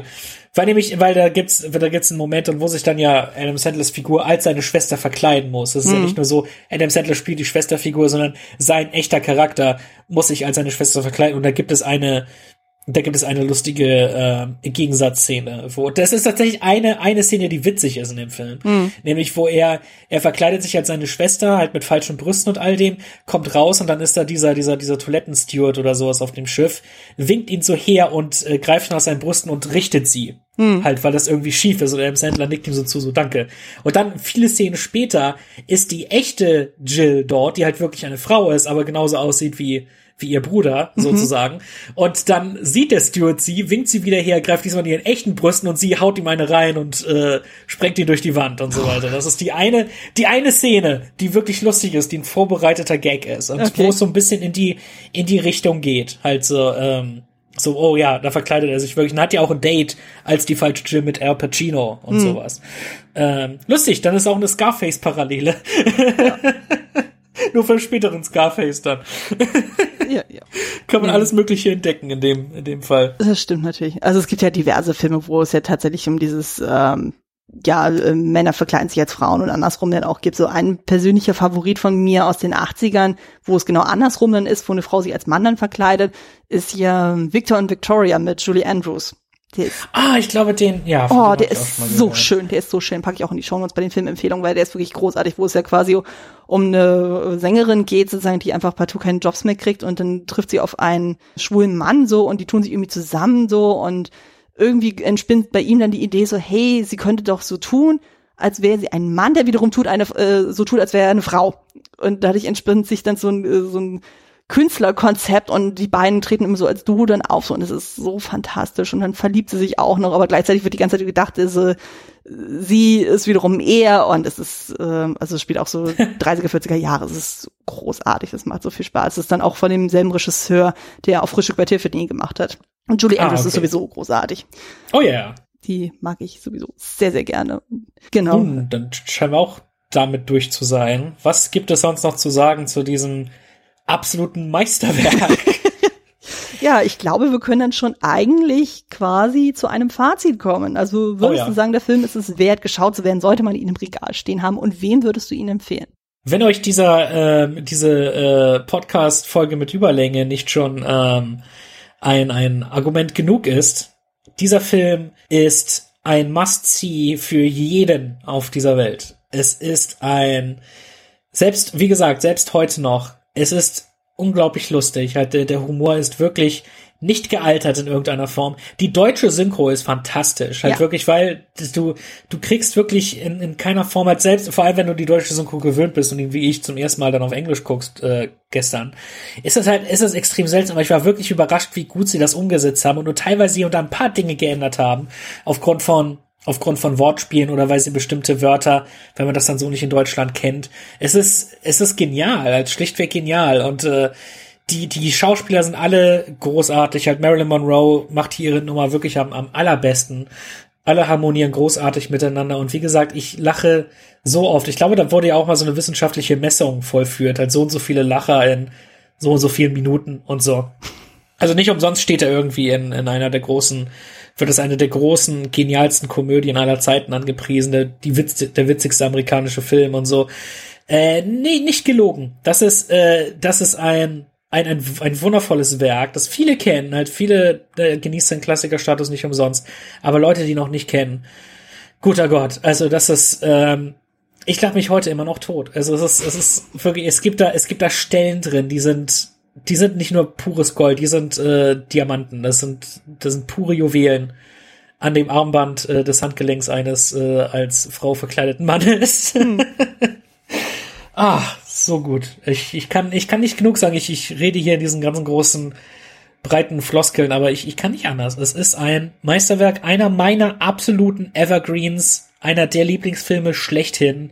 Möglicherweise in den Top 5, ich bin mir nicht ganz sicher ich, ich, ich, ich liebe ihn. Ich kann es nicht anders sagen. Es ist, es ist ein absolut grandioses Werk. Ja, ich fühle da total mit dir. Also ich würde auch sagen, es ist einfach ein Film, den sollte man auf jeden Fall eine Chance geben. Also wenn man zum Beispiel mit Marilyn Monroe noch keinerlei Berührungspunkte hatte, der Film ist auf jeden Fall als erstes zu empfehlen, weil da ist sie wirklich großartig. Also ich hatte ja zum Beispiel danach den Blondinen mit Vorzug gesehen Und da dachte ich von so, hm, das wirkte schon eher wie so ein Abklatschen, und so, obwohl er, glaube ich, schon davor entstanden ist. Aber gerade in manchen Hm. Mögens heiß, so hat man das Gefühl, so, da hat sie es wirklich perfektioniert. Und das, da kann man ihr so diesen Charme auch so unglaublich abkaufen und so, wo sie einfach, Oh ja. weil sie hat irgendwie so eine Magie mit der Kamera, es ist der Wahnsinn. Oh, fantastisch. Sie, sie äh, in, in den richtigen Szenen, halt, sie liebt die Kamera und die Kamera liebt sie sowieso. Ja, Und äh, sie ist, äh, sie, sie ist wundervoll charmant. Halt, man denkt nie, oh Gott, ist sie nervig, ist die dumm oder sowas. Und nein, nein, man, nee, man mag, man mag sie als Figur. Ja, ja, auf jeden Fall. Also die ist einfach wirklich zauberhaft und so. Aber auch die beiden Männer, also insbesondere Jack Lemmon als Daphne, kann man nicht hoch genug halten. Das ist einfach gut. Aber im Grunde machen die alle eigentlich einen super Job. Dann Oh so, ja. wie gesagt, dann eben der Osgood Fielding ist super komödiantisch. Dann die ganze Gangstergeschichte, gerade durch dieses krasse Überzogene, ist das einfach so äh, charmant und so. Und ja, also ich denke mal, alle, die sowieso dann so klassische Komödien mögen, die so, so Gangster-Parodien mögen, ja, die Leute, die halt die Schauspieler gerne, wie gesagt, Billy Wilder sollte man auf jeden Fall eine Chance geben, wenn man sagt, okay, das Apartment ist, ist ja schon teilweise echt eine düstere Komödie, wo ich auch so dachte, huh, okay. Oh ja. Ich war überrascht, ich war überrascht, wie düster der war, als ich Ja. den gesehen habe. Ging mir genauso. Oder halt Sunset Boulevard, es geht ja auch eher in eine düstere Richtung. Ähm, also es ist einfach wirklich ein schönes Repertoire und so, wo man sagen kann, ja, wenn man sich mit Billy Wilder auseinandersetzt, also manche mögen es heiß, gehört auf jeden Fall mit ein zu den wichtigsten Werken von ihm dazu. Die sollte man auf jeden Fall äh, eine Chance geben. Also ich würde jetzt nicht sagen, so, ihr müsst es unbedingt gucken, sozusagen, aber ich würde sagen, okay, wenn ihr es noch nicht kanntet so bisher sozusagen, gebt den auf jeden Fall mal eine Chance und so oder lest euch da mal so ein bisschen rein und so. Vielleicht hilft euch ja tatsächlich der Podcast dazu, dann ähm, seid ihr da ein bisschen angeregt zu sagen, hey, gucken wir uns das mal ein bisschen genauer an. Und ja, also alle, die dann so Sachen eben mögen, wo es dann darum geht, so dass Männer sich als Frauen verkleiden und auch andersrum, denen kann man das auf jeden Fall nahelegen. Leute, die so die 20er Jahre mögen, das ist, glaube ich, ganz schön. Und so die Leute, die sich nicht von Mus äh, Musikeinlagen so abschrecken lassen, denen kann man das auch nahelegen. Und ja, generell alle die Leute, die so End-50er Jahre Filme mögen oder keine Angst vor Schwarz-Weiß-Filmen haben. Es gibt ja auch Menschen, die sagen, okay, alles vor den 2000ern gucken wir nicht. Ähm, schämt euch. auf jeden Fall. ähm, ja, gebt den Film auf jeden Fall eine Chance. Also, nee, bei mir ist es wirklich halt, es ist ein Must-See. Wenn ihr gerne lacht, was sitzt ihr noch hier? Ja, ja, definitiv. Also ihr werdet auf jeden Fall, wenn ihr dann lernen wollt, zu sagen, was eine gute Komödie ist, guckt diesen Film. Der ist auf jeden Fall Ich habe nur so eine furchtbare Angst, weil ich will den unbedingt mal meinem kleinen Bruder zeigen. Aber er mag einfach Schwarz-Weiß-Filme. nicht. Er hat mir mal gesagt, dass er da auch nicht so viel erkennen kann oder so. Also halt, das ist für ihn öfter mal schwierig ist, die Konturen zu sehen oder, oder sonst was, weil ich mal versucht habe, ihm Sachen von Laurel und Hardy zu zeigen und so. Aber ich muss es unbedingt mal versuchen, wenigstens mit diesem Ding, weil es ist, es ist so fantastisch. Und wie gesagt, halt, er ist elf, jetzt, jetzt bald schon zwölf, diesen Monat noch. Der, der würde, da, da ist überhaupt nichts un, äh, da ist überhaupt nichts drin, was in irgendeiner Form jetzt anstößig für ihn sein würde, finde ich. Er wäre teilweise vielleicht, teilweise wäre es vielleicht nicht ganz so spannend bei bestimmten Stellen, aber ich glaube halt wirklich, dass er lachen würde bei, bei diesen Sachen. Ich glaube, dass, das würde ihm gefallen. Ich muss es auf jeden Fall mal versuchen. Ja, ja. Ansonsten, wenn du ein paar Jahre noch wartest, ist es ja auch nicht so dramatisch. Also manche Sachen entwickelt sich dann auch so. Manche Sachen so habe ich vielleicht auch zu früh dann gesehen, wo ich dachte, äh, okay, dann äh, als Erwachsene kann man das dann noch eher wertschätzen. Also gerade wenn man dann so wie wir uns ja auch viel mehr mit Filmen auch auseinandersetzen und dann so, wie wird manches gestaltet, wie funktionieren Dialoge, wie funktionieren Kompositionen so. Wenn man dafür, glaube ich, ein bisschen offener ist, dann kann man solche Sachen, glaube ich, auch besser wertschätzen, als wenn man das einfach nur als Ja. reiner Konsument dann irgendwie sich dann reinzieht. Genau. Aber, aber ich überlege gerade, weil er guckt auch jedes Jahr tatsächlich mit uns, das gucken wir nämlich immer zu Weihnachten beim Baumschmücken, ähm, halt drei Männer im Schnee. Und der ist in Schwarz-Weiß und da lacht er dann auch oft, wo ich mir denke, ein, und das ist, wie gesagt, kein unähnlicher Humor. Ja. Wo ich mir denke, vielleicht tatsächlich, dann ist das hier umso, umso besser. Dann sollte er das hier definitiv mal versuchen. Ich Ja. werde es auf jeden Fall probieren. Versuch's, versuch's. Wie gesagt, Chaplin funktioniert eigentlich auch immer sehr gut. Ich warte auf den Oh ja. Genau. ähm, aber wir wollen ja auch langsam mal zum Abschluss kommen. Du darfst jetzt gerne noch mal ein bisschen Werbung für dich machen. Wo kann man dich denn im schönen Internet finden? Ja, ähm, wenn ihr neugierig seid und gerne Sachen von mir hören, lesen und sehen wollt, riechen nicht, soweit ist das Internet leider noch nicht. Zum Glück. Ähm, man weiß ja nicht. Ja, eigentlich auch. Ja, stimmt, Gott sei Dank. Dann ähm, findet ihr mich auf Facebook und Twitter, at Lasse Vogt. Mein eigener Podcast trägt den Namen Fans About Films, zu finden auf Soundcloud und iTunes mit deutschen wie englischen Folgen. Äh, viel, viel Zeug, was man sich da anhören kann. Ähm, ich betreibe außerdem zusammen mit Lyle Perez den rein englischsprachigen It's a 90s Christmas Podcast, zu finden auf Podomatic und iTunes. Da reden wir über 90er Jahre Weihnachtsnostalgie und deren Medien. Ich bin sehr oft beim Telestammtisch vertreten, wo wir immer die aktuellsten Filmkritiken durchlesen, äh, nicht durchlesen, sondern halt äh, machen, äh, gehen auf den Pressescreenings und bekommen ähm, Streamer von den neuesten Filmen immer aktuell, unglaublich viele tolle Leute, die ihre Meinung kundtun. Ähm, seid, äh, guckt da auf jeden Fall rein, ähm, sehr informativ und, äh, und, und coole, coole Gesellen und Gesellinnen dabei. Und äh, mein YouTube-Kanal heißt äh, The Deppert. Auch immer äh, viele neue Filmkritiken dort. Meine eigenen Kurzfilme findet ihr da. Und außerdem schreibe ich Soundtrack-Kritiken für scoregeek.wordpress.com. Auch immer möglichst fundiert und halbwegs professionell, so hoffe ich doch. Und außerdem bin ich ab und zu als News-Autor tätig für Filmtoast, auch eine sehr schöne Seite. Die haben auch einen Podcast aufgemacht und ein paar coole Folgen ausgebracht. Da bin ich auch schon bei einer dabei. Ähm, definitiv auch mal reingucken, filmtoast.de. Immer schöne News und auch sehr fundierte Kritiken. Guckt unbedingt mal. Ja, lange, lange Runde, aber äh, wie gesagt, ich mache wirklich alles im Internet und deshalb dauert es immer sehr lange, alle Dinge auch zu nennen, wo man so beteiligt ist. Ja gut, aber dafür ist ja dann das Format da, dass man dann dementsprechend ein bisschen Werbung machen kann. Ja. ja, unter anderem. Das ist das Einzige, was eigentlich das hier mache. Ich finde eigentlich den ganzen, den ganzen Film und so, ich finde halt total scheiße. so kann man es auch abschließen. Nein. ähm, ja, genau. Äh, Klassiker-Fable findet ihr gewohnt wieder unter klassiker-fable.de. Da ist auch Kostüm-Fable mit vertreten, wo ich ja aktuell mit Christian von der Second Unit dann Downton Abbey bespreche. Ähm, Klassiker-Fable an sich ist ja auch Teil der Second Unit dann auch. So, da habe ich ja so mein kleines Klingelschild unserer imaginären WG Finde ich immer noch schönes Bild. Und ich bin auch zu, äh, in sämtlichen Podcatchern vertreten, unter anderem auch bei iTunes und bei Spotify und auch bei YouTube und Twitter. Da poste ich auch mal regelmäßig dann die Updates. Und ihr könnt mir aber auch privat folgen unter Kostümfrau mit OE, sowohl bei Twitter als auch bei Letterboxd. Und an dieser Stelle noch ein kleiner Teaser für die nächste Folge. Im August sprechen wir über das Thema Science Fiction und da werde ich dann oh. zusammen mit dem Thomas von Schöner Denken über den Film Westworld von 1973 dann sprechen. Also quasi oh, der Vorläufer Wahl. zu der Serie. Also. Sehr interessante Wahl, da bin ich gespannt drauf. Ja, er hatte so diverse Sachen vorgeschlagen, weil ich muss ja zugeben, so Sci-Fi bin ich ja eher so bei den neueren Sachen so ein bisschen Firma drin, so nicht so bei den Klassikern. Da hatte er unter anderem dem vorgeschlagen und der lachte mich dann an, unter anderem wegen Joel Brünner den ich ja durch Der König und ich dann sehr schätzen und lieben gelernt habe, wo ich dachte, oh, das klingt gut, das klingt gut. Und deswegen und auch ein aktueller Bezug durch die, durch die Serie und so weiter. Ja. Also ähm, sehr, sehr gute, sehr, sehr gute Wahl. Also das ja. ist, da bin ich neugierig. Ja, vor allem, ich hatte bisher noch nichts aus den 70ern hier im Podcast, von daher ist es jetzt mal eine Premiere. Ah, ja. Perfekt. Ja, mhm. besser, besser als dann 77er Star Wars, was nicht wirklich Science Fiction ist. Also ja, das gut. Ja, nee, ich glaube, es wäre auch ein bisschen zu offensichtlich gewesen dann über Star Wars ja. oder da weiß Metropolis. jeder eh alles drüber. Ja. Und das ist schon alles totgequatscht und so. Nee, das, das ist, das ist sehr gut. Ja. Mal ein bisschen eben die alten Filme dann mal ein bisschen preisen und besprechen. Ja, ich danke dir herzlichst, dass du wieder dabei warst. Ich bedanke mich sehr, dass ich äh, dabei sein konnte. Immer eine große, große Freude. Ja. Ich hoffe, das äh, wird nicht das letzte Mal gewesen sein. Nein, immer es äh, andere Dinge im, im Klassiker-Podcast gibt. Oder wenn du mal wieder Gast bei mir sein möchtest. Oder wir uns bei irgendeinem anderen Crossover-Event treffen.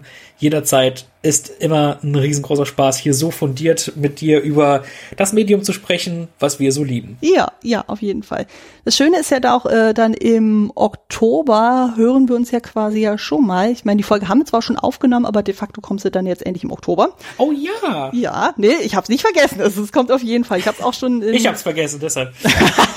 ich hab's zumindest im Rahmen von The Nightmare Before Christmas schon angeteasert. Ähm, wir haben ja dann einfach quasi zum Warmwerden haben wir ja damals über den Kurzfilm Vincent gesprochen und der wird jetzt im Rahmen eines kleinen Halloween-Specials dann tatsächlich im Oktober dann erscheinen. Hurra! Ja, äh, äh, damit das Ganze nicht völlig im Archiv dann verschwindet, denke ich mir so, ja, sehr quasi dann so ein bisschen so eine Probenummer dann gewesen, aber die ist trotzdem sehr schön und fundiert und deswegen wird sie dann ja, an Halloween dann tatsächlich das äh, Tageslicht dann erblicken.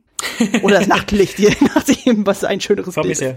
Wundert, wundert euch dann nicht über die etwas dann rückständige Tonqualität vielleicht teilweise. Ach. Die entstand einfach schon noch vor längerer Zeit. Ja, ja. ja die, ich finde, die ist schon schön geworden.